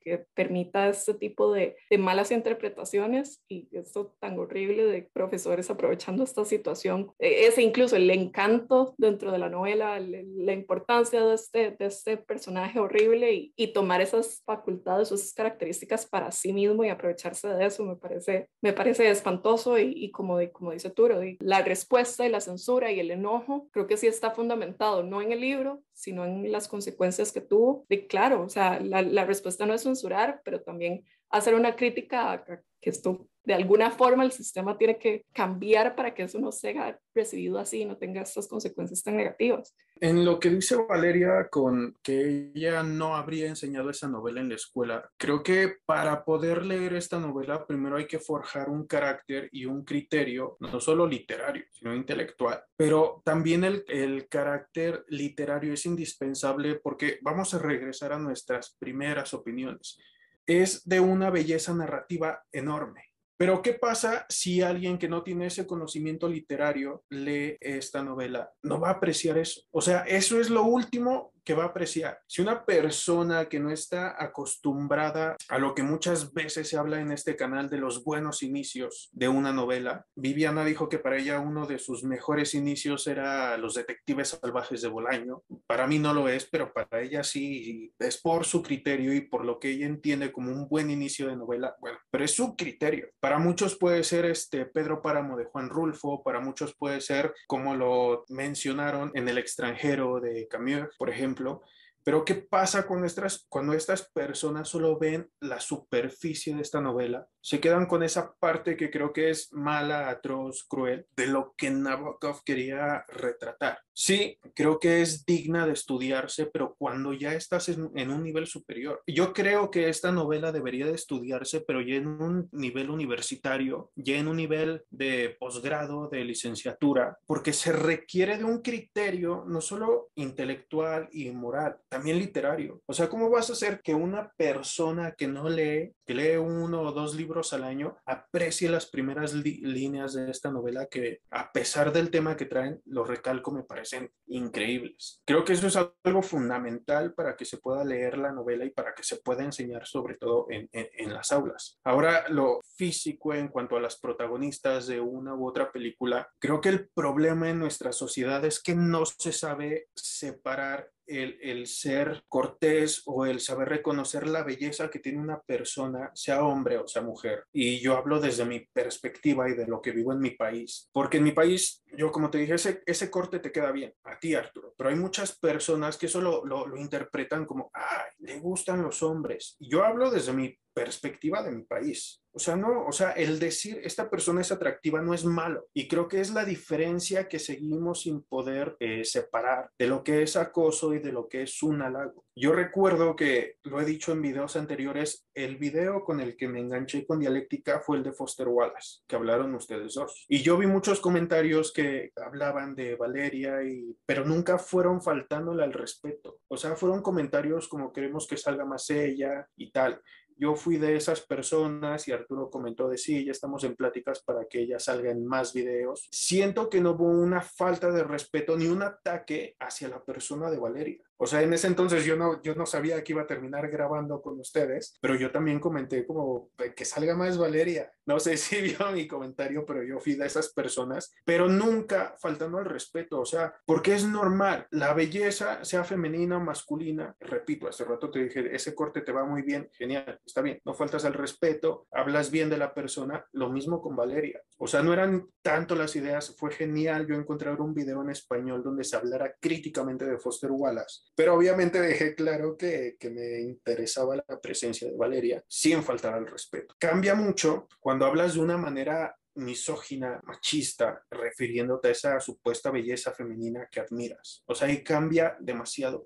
Y es lo que se tiene que enseñar en este tipo de novelas. Cuando hablamos de, de Bolaño, yo dije, sí, se tiene que leer, pero, pero desde una manera crítica. O sea, lo de los asesinatos es muy bueno siempre y cuando lo veas de que es un problema que existe y que ustedes dijeron es que en Costa Rica es igual. O sea, siguen habiendo asesinatos, sigue habiendo feminicidios, sigue habiendo todo esto que, que, que nos perjudica como sociedad y que si se ve de la manera equivocada puede resultar en, en temas de, por ejemplo, en esta novela de que es lo que tú decías, es la novela más anti-pedofilia que he leído. La belleza literaria de Nabokov es algo diferente al tema que expone. Entonces se tiene que leer con inteligencia y es algo que tenemos que aprender a separar. Se puede hablar de cualquier tema, algo que decía Cortázar y que él dijo que no, no, no lo había dicho él, que lo había escuchado, que se podría escribir de cualquier cosa, incluso de una roca, siempre y cuando se fuera Kafka. Entonces, la belleza de la literatura está en la prosa, en, el uso de las palabras, y en este caso, un personaje que escribió una novela en inglés y que no era su lengua materna, eso deja mucho que resaltar. Entonces, yo lo veo como la parte estética. Nabokov quería resaltar lo estético sin importar el tema. El tema para mí es secundario, pero también es importante. Entonces, sí, congenio en, en, ese aspecto con Valeria de que realmente para las aulas necesitaría ser un grupo muy reducido, lo repito ya de una maestría o una licenciatura, porque necesita leerse con cuidado y se necesita analizar cada aspecto de la novela para poder entenderlo, procesarlo y criticarlo de una manera completa. Yo estoy de acuerdo con lo que dicen ambos sobre esta novela siendo enseñada en un colegio. Obviamente no me parece que Lolita debería de ser enseñada en ningún colegio me gustaría solamente añadir eh, unos comentarios sobre lo que mencionó Valeria sobre la adaptación. Pues Nabokov estuvo de acuerdo con Valeria en torno a la adaptación del cine de Lolita. Cuando propusieron comprarle los derechos, él inicialmente se rehusó y mostró reservas, pero le pagaron 40 mil dólares y terminó escribiendo el guion para la película de Stanley Kubrick. Y algo interesante que voy a leer el inicio del guion es que la película de Stanley Kubrick eh, omite el inicio del guion de Nabokov y el inicio del guion de Nabokov muestra nuevamente esta idea del narrador falible, porque de una manera muy graciosa, Humbert Humbert es el narrador y Humbert Humbert le está dando direcciones al director, le está diciendo al director qué hacer. Entonces le dice como ah, wow, esto del cine me encanta, qué divertido, a ver, muéstrame las manos de la cocinera. E inmediatamente cortan a un plano de la cocinera y después, oh, wow, quiero ver The French Riviera, ya, y cortan al French Riviera, ah, wow, mira, puedo controlar y manipular el relato, puedo contar la historia como a mí me dé la gana, qué interesante. Y eso obviamente no aparece en la película, la película eh, se filma de una manera realista, como si todo lo que viésemos fuese objetivo, y esto a Nabokov le molestó muchísimo, pues, le molestó muchísimo que se mostrara la historia de Humbert Humbert como si fuese un relato objetivo, cosa que claramente no lo es. Por eso me gusta mucho la nueva lectura de Lolita, que se ha desarrollado en ese siglo, porque me parece que es nuestra responsabilidad promoverla, pues porque se atiene al espíritu original de Nabokov, nosotros que hemos leído la novela lo sabemos, y a su propia interpretación de la novela y va directamente en contra de esta distorsión cultural. Pues porque si alguien llega a la conclusión de que Lolita es una novela romántica, el autor estaría en, desacuerdo. El autor estaría en desacuerdo y nosotros también podemos llegar a la conclusión por los ejemplos que ya conocemos de que está mal pensarlo de esa manera y que solamente llegamos a esa, conclusión gracias a la iconografía que se ha desarrollado alrededor de la cultura de Lolita, gracias a sus adaptaciones y a la estética que se ha promovido a través de los afiches y las fotos y las actrices que han interpretado a Lolita a lo largo de los años. Irónicamente, la novela en sí trata con los límites morales del arte y su, apreciación, porque Humbert justifica su obsesión por Dolores de la misma manera en la que un director justifica la participación de una menor en el papel de Lolita. Preocupación patente en el mismísimo autor al mostrar sus reservas. Por ejemplo, quería mencionar esto porque me parece importante y no lo hemos mencionado, Claire Quilty, yo creo que lo mencionó Valeria anteriormente, Claire Quilty es sin duda un espejo de Humbert. Humbert diría que sus sentimientos por Lolita son auténticamente románticos y diría también que los de Claire son vilmente sexuales. Humbert siempre ha situado su relación con Lolita en un contexto artístico más amplio, comparándolos a los dos con figuras de la literatura y de la historia. Claire también es artista, pero Humbert dice que lo que él produce es vulgar y poco sutil y es una mierda. Por ende, su amor no es genuino. Humbert se, se siente disgustado por el intento de Claire de utilizar su condición de artista para proteger y excusar su comportamiento perverso. Sin embargo, Humbert es igualmente culpable de manipular artísticamente la situación. Después de todo, Lolita no es un relato sencillo y desinteresado de los eventos. Humbert ha tomado la literatura, su medio elegido, y ha creado una obra de arte que seduce a su audiencia. Es decir, que en realidad Humbert y Claire son mucho más parecidos de lo que él le gustaría admitir. Y él al decir que Claire Quilty es un degenerado, pervertido, sexual, lo que está diciendo, lo que está admitiendo en ese momento es que él también lo es. O eso es lo que está diciendo Nabokov a su manera. La incapacidad de Humbert para literalmente ver a Quilty, porque Quilty los persigue durante la mayor parte de su viaje por la carretera y Humbert es literalmente incapaz de verlo ni reconocerlo, esto en sí representa una impotencia por parte de Humbert para verse a sí mismo con autenticidad, queriendo decir que Humbert es incapaz de aceptar que él no siente verdadero amor, que él es igual que Claire Quilty, que él también es un degenerado pervertido sexual, que él también es un criminal y un pederasta,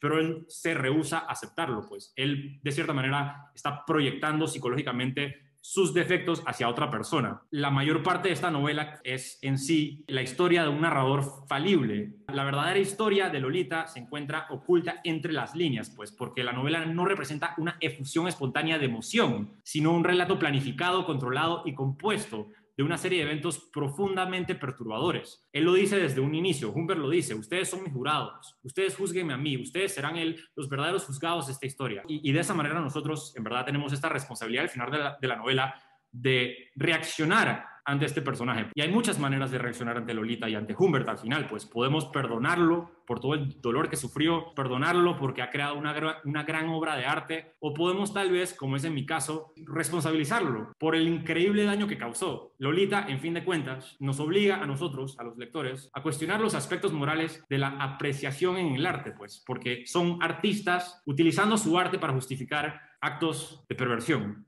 Obviamente, creo que la responsabilidad de la que hablas, y creo que es algo súper importante, esa responsabilidad de la que hablas, si somos responsables al tomar partido por la novela y por uno u otro personaje. Yo creo que Humbert sí es un narrador sincero, porque al final se está exponiendo a un juicio que él siempre dice que cuando el jurado o, u otras generaciones lean lo que él escribió, ni él ni Lolita van a estar. Entonces creo que eso es una certeza que le queda, que puede ser sincero y que al final todos lo van a juzgar de una manera unánime, con lo que está bien y con lo que está mal dentro de la sociedad. Entonces creo que la sociedad, la, la responsabilidad como lectores viene desde que tomas la novela y desde que tomas partido por algo. Creo que no es cuestión de, de elegir, creo que al menos en este episodio todos estamos del lado de la perversión, de la crueldad, de, la enfermedad, porque es una enfermedad lo que tiene Humbert, hacia sus sentimientos por Lolita. Y creo que es lo, lo, lo más resaltable de esta novela, aparte de la belleza con la que escribe Nabokov. A mí me, parece súper, súper interesante y valioso el personaje de Claire porque creo que eso es parte como de esa trascendencia que tiene Humbert y como de esa, de esa expiación y eso. Yo, yo también creo que Claire es como, como la representación de todo lo peor de, de, de Humbert Humbert, incluso para él mismo, eh, dentro de la novela. Es 100% un doble y es como la exageración, como la versión mala. Y entonces creo que incluso es ese, es ese proceso, porque yo creo que él al inicio no, no, no, se muestra tan como que su amor por Lolita fuera puro, y tampoco creo que, que, al inicio él defendiera tanto como su perversión, yo creo que él incluso en esa, en esa belleza de prosa, si, si era asqueroso y si era grotesco. Él sí decía, sí, yo estoy jodido y esto es lo que me gusta y ya está. Ese amor por Lolita sí se representa de inicio a fin, pero ya porque, porque le está contando la historia de lo que fue, pero al inicio, cuando se vincula con ella, queda muy claro que lo que le gusta es como se ve en tal ropa y tenerla cerca y todo. Yo creo que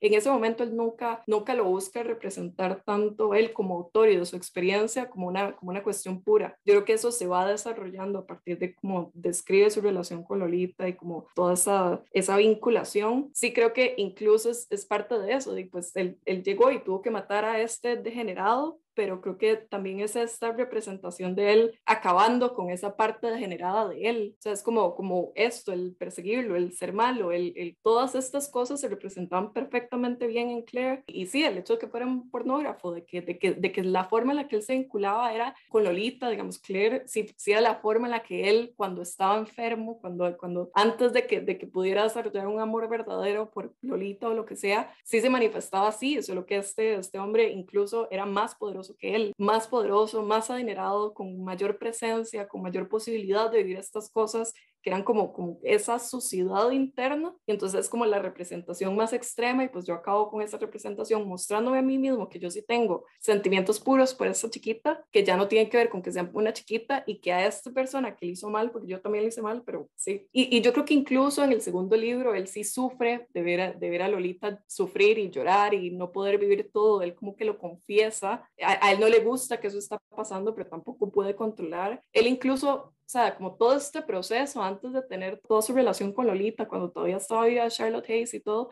él entendía lo malo que estaban las cosas al punto de que solo pensaba en hacerlo sedada. Él, sabía que esto, que, que no estaba bien, él sabía que eso era violencia, él quería como de alguna forma hacerlo de la mejor de, la forma más liviana posible, que no implicara este, este, este dolor, sino que pues yo tengo estos impulsos horribles que de alguna forma las tengo que ejecutar y entonces voy a, voy a reducir ese, ese dolor y eventualmente lo justifica por esta respuesta que recibe Lolita y por, por tener el espacio. Al fin, al fin y al cabo tiene el espacio, al fin y al cabo se convierte en su padrastro, al fin y al cabo vive con ella y, tiene todo este poder de que pues, si, la, si la chiquita se escapa, de que la, la manda a un orfanato o se queda sola, de verdad, está totalmente desamparada. Pero creo que es, es interesante eso, porque uno tiene al villano como tal, pero el mismo villano reconoce lo sucio en él y no solo lo, lo reconoce en sí, sino que tiene una representación externa de, de todo, de las peores cosas, incluso con, con el objeto más preciado de su amor, porque no es, no es ni siquiera una representación de lo más sucio que está desconectado, alejado, ¿no? Es, la que le, es el que le arrebató a Lolita, es el que le arrebató su sueño y, y se lo arrebató de la persona de la forma más horrible y la terminó de destruir. Entonces a mí me parece como también muy, muy, muy mítico, muy interesante que se resuelva la novela tal cual, él asesinando a esta representación de lo sucio en él, a este doble, a esta, a esta versión horrible de lo, de, de lo que era y que al final eso fue lo que lo llevó a la cárcel. O sea, es que eso fue lo que lo llevó a la cárcel, no fue, no fue lo que le hizo a Lolita, fue, fue por, por, eso creo que, por eso creo que él también siente como esta autoridad de, de, de su expiación y de contarle a todo el mundo, porque él ni siquiera, pues, la sociedad ni siquiera lo condenó por esto, la naturaleza no lo condenó, él pudo hacer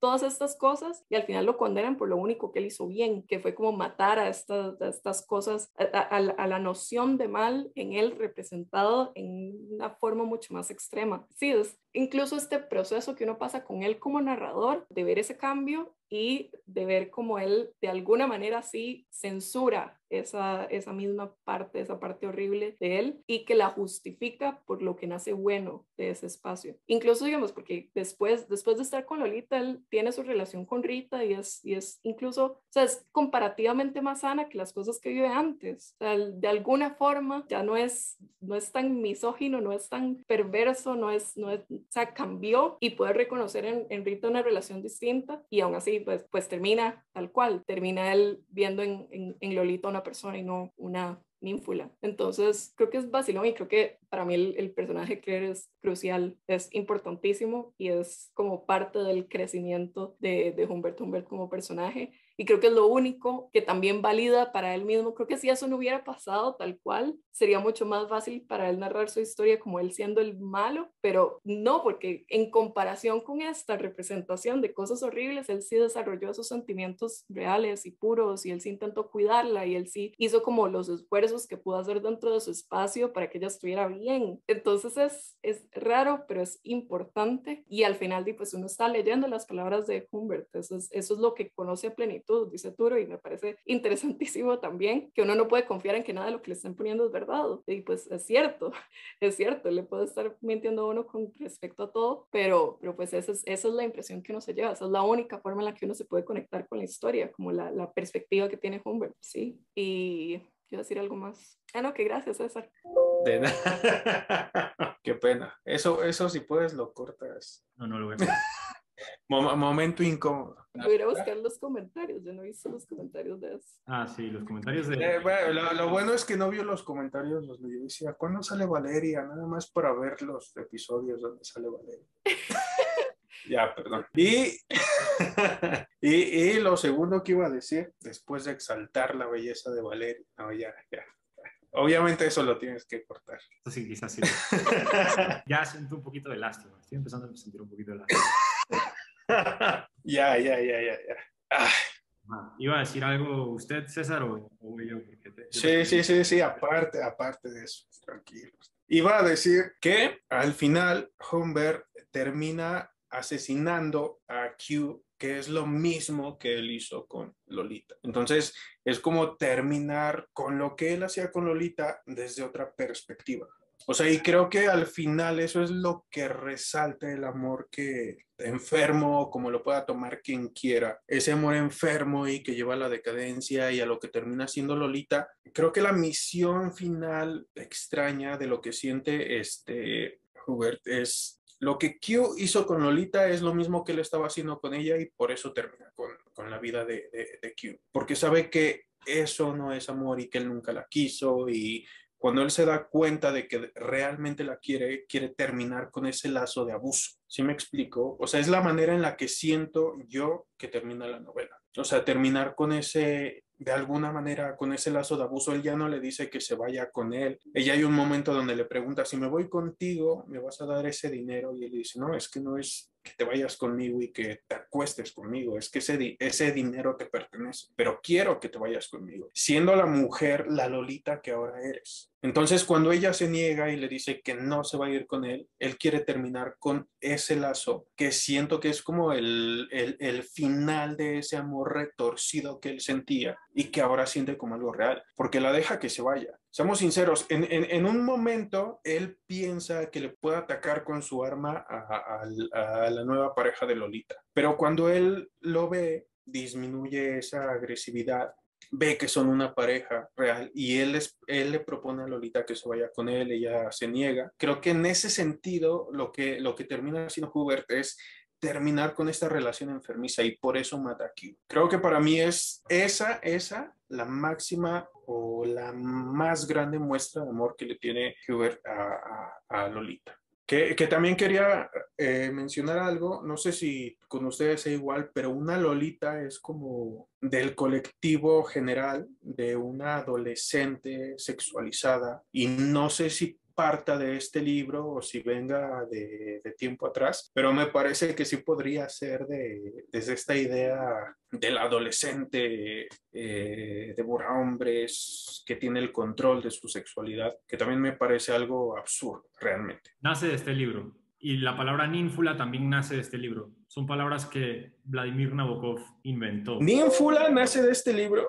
Correcto. Ok, correcto. eso no lo sabía. No solamente eso, pero Vladimir Nabokov le escribió una carta al Oxford Dictionary, como sea que, que se llame la institución, eh, diciendo que cambiasen la definición de la palabra ninfula porque nuevamente Oxford utilizó la palabra ninfula como para sexualizar eh, la idea, pues, o para normalizarla. Es decir, Vladimir Nabokov tuvo un serio problema con la normalización de la idea y él quería decir que ninfula significaba eh, algo que traía pederastas, pues. Él quería decir como que ninfula es un fucking, es decir, si, no podemos decir como que, ah, una chica menor atractiva, que es muy atractiva, porque eso no es una ninfula. Él decía como que ninfula es lo que busca un pederasta. Es decir, eso, esa era la definición para Nabokov. Pero el Oxford Dictionary, me, me imagino que se basaron en la película de Kubrick. Y eso es, es, muy importante, exacto, porque, porque Nabokov incluso, bueno, en, en, el texto llegan y dicen, ni siquiera son las bonitas, o sea, no necesariamente son las más hermosas. Entonces es como, como esta explicación de, pues nada, es la, es la voluntad del depredador, es algo que, que escapa lo que sea que pueda hacer una chiquita tiene que ver con el depredador, no tiene que ver con la chiquita. Igual entiendo como lo perjudicial, de nuevo, o sea, yo, yo, yo, yo fui una chiquita de 11 años, si a, mí, si a mí llegan y me alimentan como de esta idea pop, de esto significa algo, hay parte de eso que uno, se que uno compra. Si, si eso de alguna forma tiene valor, si eso de alguna forma le da poder, es algo que, que se compra y por eso hay que tratarlo con muchísimo cuidado, porque claro, o sea, el, el, libro es una historia, pero tiene, tiene impacto diferente a cualquiera de los, de los lectores de acuerdo con su, con su contexto. ¿Cómo uno no va a recibir eso de, de, de alguna forma de su, de su, experiencia, de cómo eso le genera poder, le genera poder, se manifiesta como poder? Y por supuesto, y lo que dice César, es absurdo que una chiquita pueda seducir a alguien, o es, es absurdo que un adolescente pueda, pueda seducir a alguien, pero incluso, o sea, en las, en las, estas relaciones de diferencia de edad, la persona menor cree que, que, tiene valor, que, que, tiene poder dentro de esa dinámica, que está escogiendo las cosas, que las escogieron por una razón y, y, uno no puede sacar a esa persona de esa experiencia. Uno no puede llegar y decirle, interprételo como tercera persona, porque no, no se puede, es un tema demasiado delicado. Principalmente estamos de acuerdo en la mayor parte de la novela. Yo tengo discrepancias con César, al igual que tengo discrepancias con Valeria. Sí, tengo discrepancias con los dos, pero bueno, por eso estamos aquí. Creo que las discrepancias se alinean, así que las voy a mencionar a la vez. A mí me parece que Humbert Humbert no cambia, no creo que cambie.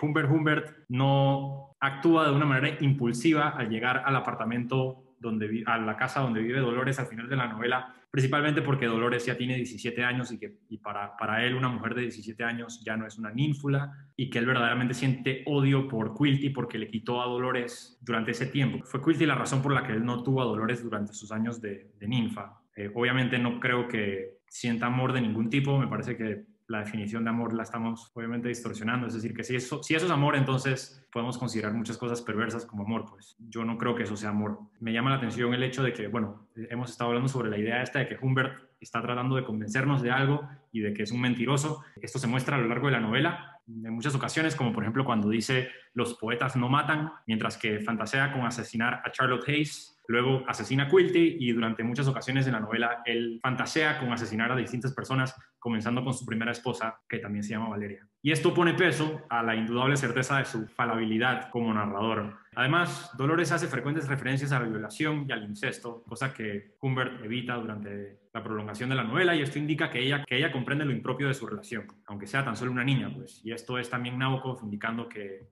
que esto claramente le afecta. Ella dice que Humbert la está violando, ella indica que lo que están haciendo es incesto, pues porque él está fingiendo ser su, su padrastro.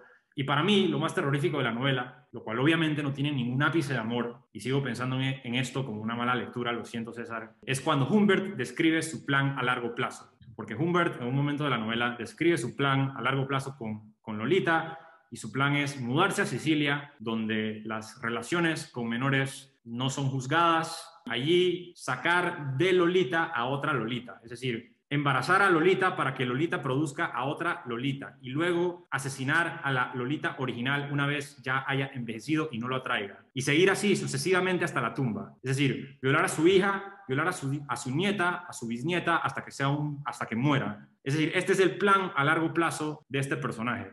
¿Esto cómo puede ser interpretado como amor? Es decir, supongo que hay personas muy inteligentes que lo han hecho. Es decir, ah, César no es el único. Es decir, hay muchas interpretaciones de, ah, wow, wow, qué bonita historia la de un padrastro que... Oye, aquí me estás haciendo quedar mal. No, pero estoy... O sea, esa, esa, esa, no era la, la, interpretación final. O sea, creo que lo que hablé al final era como su interpretación de, de, de amor, pero ese plan que tú mencionas viene mucho antes. O sea, obviamente eso es súper retorcido. Eso sí, nadie te va a decir que eso es amor. Eso es súper retorcido y súper enfermo. Y es creo que en las partes donde uno no puede congeniar de ninguna manera con Humbert. O sea, esa parte específica donde él tiene ese plan es mucho antes del final. O sea, eso es mucho, mucho, mucho antes. Entonces, de lo que yo hablo, y creo que es lo mismo que habla Valeria al final de, esa sensación o ese sentimiento puro de amor cuando ya no la ve como una eh, ninfula y cuando ya no le importa que sea lo más detestable que era para él antes, que era una universitaria, ni siquiera una madre o una mujer embarazada, una universitaria. Para él eso era sumamente desagradable. Pero lo que yo... Esto viene mucho antes. La, la idea de, de, de, asesinar a Lolita, que le va a dar a otra Lolita, y que probablemente esa segunda Lolita le dé a otra Lolita, es detestable. Pero es una pasada. eso no es nada, nada de amor. Lo que digo es que si, si Lolita se va con él al final de la novela, eso va a resucitar, esa idea va a resucitar. Es que yo creo que es justamente el punto, e, ese es el momento en el que se convierte en amor. O sea, no es amor. Es, es decir, exactamente apoyo totalmente a Valeria en ese sentido de que se convierte en amor. Sí, sí, silencio, sí, silencio. Humbert quiere que nosotros pensemos eso. Humbert quiere que nosotros pensemos eso. Porque es cierto,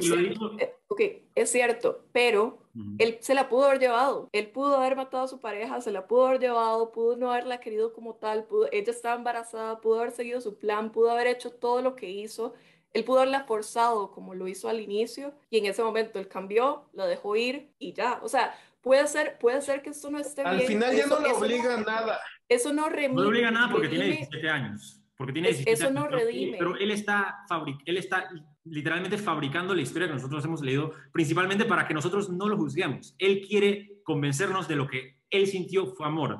Es decir, y está bien pensar a fin de cuentas de que uno puede dejarse convencer por esa ilusión, pero a fin de cuentas lo que tiene Humbert es una patología. Y si Lolita se va con él, eventualmente, este plan resucita. No, pero, pero es justamente este momento, o sea, este es el momento en el que yo digo que algo cambió y que lo que decide también es matar a la, la, la representación de lo que él era y lo que no le gustaba. O sea, si, si, si, si nada hubiera cambiado, si absolutamente nada hubiera cambiado, el resultado hubiera sido distinto en ese momento. Ese es el único momento en el que algo cambia. Y pues es una novela de amor en el sentido también de que pues se manifiesta como cosas súper retorcidas y él en la misma justificación de, de, todo lo que está haciendo y de convencernos también llega a, a describir su amor en, en, los momentos donde si, si, es un pederasta eso es lo que está haciendo. Yo no creo que cada vez que él diga que es amor se representa tal cual. Yo no creo ni, ni siquiera que sea un amor correcto ni absolutamente nada. Yo lo que creo es que él de alguna forma trasciende en ese amor su, incluso su enfermedad y Jackie dice como ya yo no estoy buscando eso, yo ahora, estoy, ya ahora le quiero a ella y quiero que, que, ella haga lo que quiera. Eh, si lo que tiene que hacer, si, si no reconoce que lo que yo le estoy ofreciendo es amor verdadero, entonces que siga su vida tal cual porque ya yo la bañé y eso, y eso me queda clarísimo. Y no solo yo, sino este eh, eh degenerado que, que, la rompió peor y que entonces es mi justificación de que, de que mi, mi redención consiste en asesinar a esta persona que la rompió. Pero, o sea, si hay un cambio, existe, existe un cambio en la novela. O sea, si él no hubiera cambiado... En que de la manera en la que tú estás siendo totalitario, Arturo, con tu visión del amor y que eso no es amor porque está siendo o sea, tú piensas que amor no no no no no no escúchame escúchame escúchame con, con, lo que tú estás diciendo de que eso no es amor con esa misma vehemencia Humbert escucha escucha Humbert se aferra a que lo que él siente es amor es un extremo a otro ya, ya me entiendes a dónde quiero llegar. O sea, probablemente socialmente el punto sea el intermedio de que no puedes obligar a nadie a lo que él tenía en sus planes del principio de la voy a llevar a un lugar donde esa relación está bien vista y donde volvamos a los tiempos de hace dos siglos donde se decía que si un hombre le pegaba a su mujer, tú no podías meterte porque era su relación y eso estaba bien visto, pero poco a poco fue cambiando. Entonces, tú estás siendo totalitario en nuestra visión, pero obviamente el personaje está siendo totalitario en la suya. Entonces, no es que estemos apoyando eso y no es que estemos diciendo que eso está bien, es únicamente la visión de ese personaje y que al final abandona esa idea que tiene al principio. O sea, como dice Valeria, si hubiera querido, tenía un arma, estaba cargada, estaba dispuesto a disparar y cuando ve a la pareja de Lolita, decide no hacerlo. ¿Por qué? Bueno, ya tendríamos que profundizar demasiado en el personaje, pero al final no decide hacerlo. Cuando ella le dice, me tengo que ir contigo para que me des el dinero, él también le dice, no. O sea, sí, repito, es una idea muy, muy retorcida de lo que es el amor, pero al final es esa idea retorcida del personaje, retorcido y afectado que vemos desde el principio, porque obviamente vemos una afectación desde el inicio, o sea, él se siente perdido, abandonado y afectado por la primera persona a la que él cree creer, de querer, perdón, en la novela y que esto es lo que lo lleva a sentir, yo personalmente siento que psicológicamente eso es lo que lo lleva a sentir esa,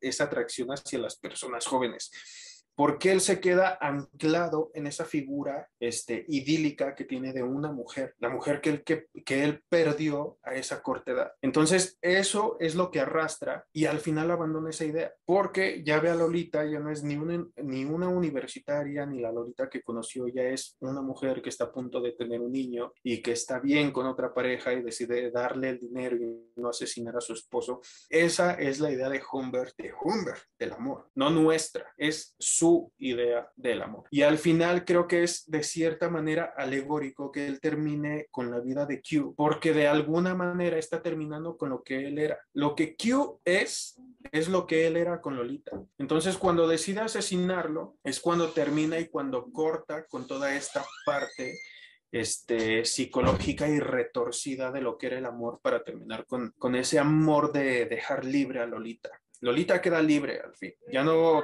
va a tener que preocuparse de nada. Entonces, no hay que mezclar esa parte porque obviamente sí hay partes súper retorcidas, hay partes que son este, penosas en cuanto al personaje y eso no es amor. Hablamos únicamente de, cuando llega al final y le da esa libertad a Lolita de ir por donde quiera.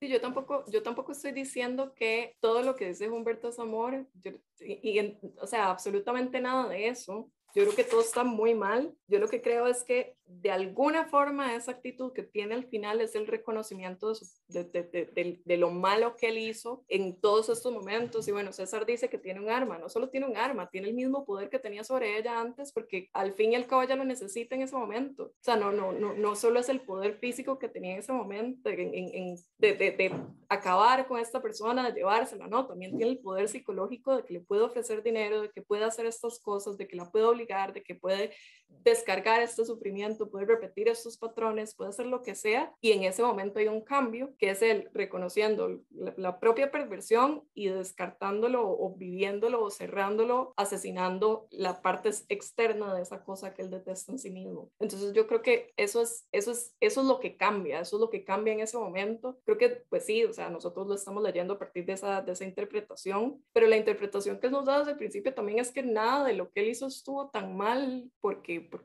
todas las justificaciones que da, toda la, el, el, encuadre de lo que significa Lolita y de lo que a él le guste, de, las, de cómo sucedieron las cosas, creo que eso sí siempre es retorcido. Y además, yo ni siquiera digo que, que, que, lo que cambia es lo que él nos está contando, la forma en la que él se expresa. O sea, lo que yo digo que cambió es la acción del final, o sea, un comportamiento que reflejó un cambio que, fue distinto antes, porque antes él, no dejó a Lolita irse y en ese momento la dejó irse y aún así de alguna forma manifestó que no es porque ya no le parecía atractiva, o sea, que, que si ella hubiera querido, él se quedaba, él la cuidaba y se quedaba con ella y la veía envejecer y como que hubo un cambio en ese momento y creo que es, es la importancia de este reconocimiento propio de que todo lo que hizo es estuvo mal y que incluso eso, como no solo lo hace él, no solo, sino, sino la forma peor, la representación de lo, de lo feo que él hizo, lo que está ajeno a esa pureza que él de alguna manera encontró, de alguna forma se, se convenció y nos está queriendo interpretar, y él se deshizo de eso, él lo mató, eso, eso es lo único que él quería hacer después de que ya la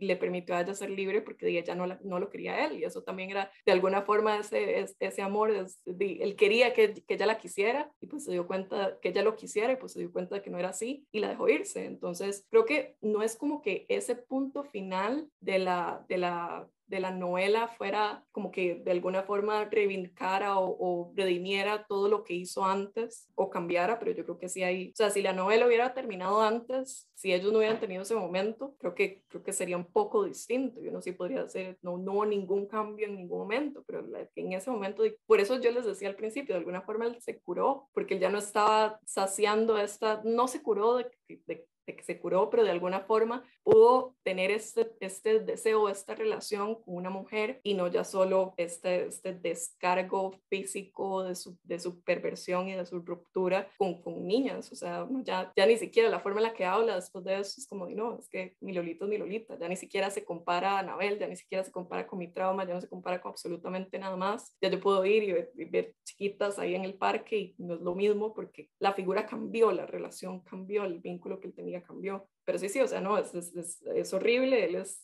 horrible, todo lo que pasó es perverso y que, y que esté en la cárcel, que lo pueda contar así, pues sí, no, no cambió del todo, él sigue sigue contando la historia, o sea, el momento en el que nosotros como jurado estamos leyendo eso, igual decidió de alguna forma plantearlo como, como, no es mi culpa o, o, estas cosas, estas historias que nos están, que nos estaban contando inicialmente de, de o sea, e, esto de, de, los planes, pues igual lo estamos leyendo en el momento en el que él está en la cárcel, estos son, son confesiones, sigue, sigue existiendo tal cual, pero, pero yo creo que sí hay un, sí hay un valor en ese punto del final y no, no, lo, no lo tildaría como amor de una forma correcta, pero, pero sí entiendo este, esta idea de novela de amor y esta idea de, de, que al final sí es Lolita, sí es su Lolita, no sé.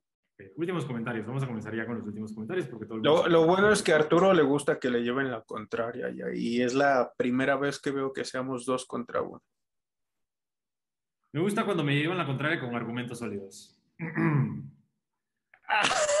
Estás diciendo que no son argumentos. Es un chiste, es un chiste, pero ah, me causa gracia que César se ríe y, y, Valeria no, porque Valeria es de Costa Rica. Entonces en Costa Rica este tipo de chistes así, humor negro, nunca, nunca, nunca vuela bien. Cada vez que utilizo un chiste que tiene algo de ironía o algo de cizaña o que ofende a alguien ligeramente, siempre me, me preguntan como que eso es ironía, está siendo irónico. Mm, no, no me gusta. Perdón, pero yo, o sea, ¿en qué mundo a mí no me gusta el, el humor negro? Esto, esto me ofendió mucho más que... eh, vale, voy a terminar. Últimos comentarios. Sí, últimos comentarios. Valeria, haga usted de los últimos comentarios. Diga, últimos comentarios. Para yo. Últimos comentarios. Yo creo que aquí la diferencia principal es que ustedes ven este reconocimiento por parte de Humbert como una redención y yo no lo veo como una redención. A mí me parece que el daño que causó Humbert a lo largo de la novela pues es infinitamente superior a lo que pudo hacer al final, incluso cuando lo que hizo o lo que no hizo, pues porque lo que terminó siendo fue que le, le dio a Lolita dinero que le pertenecía legalmente a ella, porque era el dinero de la casa que vendió y la casa le pertenecía legalmente a la mamá. Y reconoció que le hizo daño, es cierto, al final reconoce que, que le quitó su infancia y asesina a Quilty, pero Humbert le hizo más daño a Lolita que Quilty. Es decir, Quilty, a fin de cuentas, digo, no, no conocemos toda la, historia de Quilty, es cierto, pero sabemos la historia de Humbert y la historia de Humbert es perversa, es terrible. Me gusta esa idea del paralelo, de que termina asesinando a su paralelo, a, su, a, una parte de él, termina asesinando quizás a, una parte de él que no solamente reconoce, pero ahora odia, pero yo no, no compararía eso con una redención, no compararía eso con, con una especie de cura, pero sin duda hay un reconocimiento por parte de Humbert. Yo también creo que Humbert asesina a Quilty por la razón que a mí se me parece muy evidente, porque Quilty le quitó literalmente a Lolita y eso es lo que dice el poema que le escribe a Quilty, pues porque me quitaste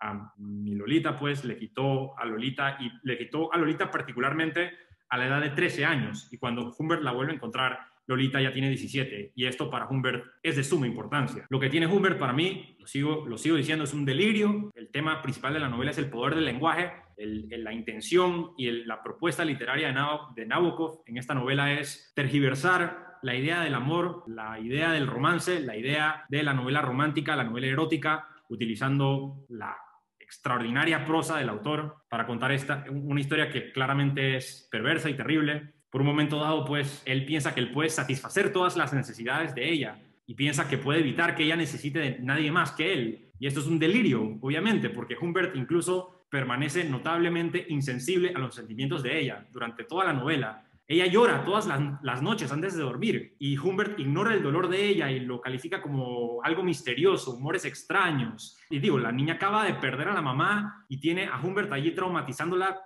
por el resto de su vida. Él a ella solamente la ve como una ninfa, que es Lolita, y no ve a la verdadera niña de 13 años que tiene allí literalmente secuestrada, quien se llama Dolores. Y sigo insistiendo, pues, de que, de que claro, eh, esto no es una novela de amor, puedo ver cómo podemos caer en esa conclusión, pero esa no es la intención de Nabokov, esa es la intención de Humbert. Hay dos propuestas literarias. La propuesta literaria de Nabokov es dar a entender los verdaderos peligros del carisma o cómo un monstruo inadaptado puede llegar a parecer adaptado, a ser carismático, a ser encantador, a ser agradable, a incorporarse a la sociedad de una manera competente, mientras que la propuesta literaria de Humbert, por el otro lado, es convencernos a nosotros de que lo que él sintió por Dolores fue genuinamente eh, amor. Eh, me llama la atención que César haya comparado mi visión totalitaria del amor con la idea de que antes estaba bien golpear a una mujer y ahora no. Yo quiero saber si César piensa si en el futuro tendremos ideas distintas en torno a la pedofilia. Eh, si, si, es decir, si no, no, usted, usted, utilizó el ejemplo, dijo como que ah, Arturo, la visión de Arturo en torno al amor es igual a la idea que tenían antes las personas que estaba bien golpear a las mujeres. Si, si usted piensa que dentro de un par de años la idea de Michael Jackson será progresista, pues allá usted, pero eh, yo no creo que... Eso ya lo siento muy personal. Yo no creo que... No, es que... Hay, hay, hay, hay, una diferencia enorme entre lo, que, entre lo que dije y en lo que estás diciendo, entre lo que estás diciendo que dije. No, pero Estoy diciendo que tú estás siendo totalitario con la idea general que tenemos de amor. No, no, no, tuya únicamente porque en comparación. Estamos con Humbert, porque obviamente creo que nadie, ninguno de los tres, ninguno de los tres está de acuerdo con Humbert. O sea, eso está claro. Eso hay que dejarlo muy, muy claro. Ahora, con lo que estoy diciendo que antes se veía, no se veía bien, pero era algo normal que, que, un esposo golpeara a su esposa. Y yo lo he leído en libros, las personas decían, es que no te puedes meter porque él es su marido, como si ella fuera de su propiedad. Eso era un esquema totalitario de lo que era el matrimonio, no de lo que era el amor. Por eso lo siento como ya algo muy personal donde me estás exponiendo a que yo dije esto. No, a ver, a ver, espera. Pero, eh, yo, usé, yo usé la comparación. idea totalitaria, tu idea, no, no, no, no, no. Tu idea totalitaria del amor creo que es general. Los tres, por eso digo, creo que los tres estamos en contra de lo que es Humbert. Ahora, creo que lo que no se entiende hasta ahora, creo que es donde no nos entiendes a Valeria y a mí, Mm. es que la idea retorcida que tiene Humbert desde la atracción que siente por esas ninfulas es la misma sensación o visión retorcida de lo que es el amor. O sea, al final de cuentas es un personaje con unas ideas retorcidas por lo que vive en su infancia.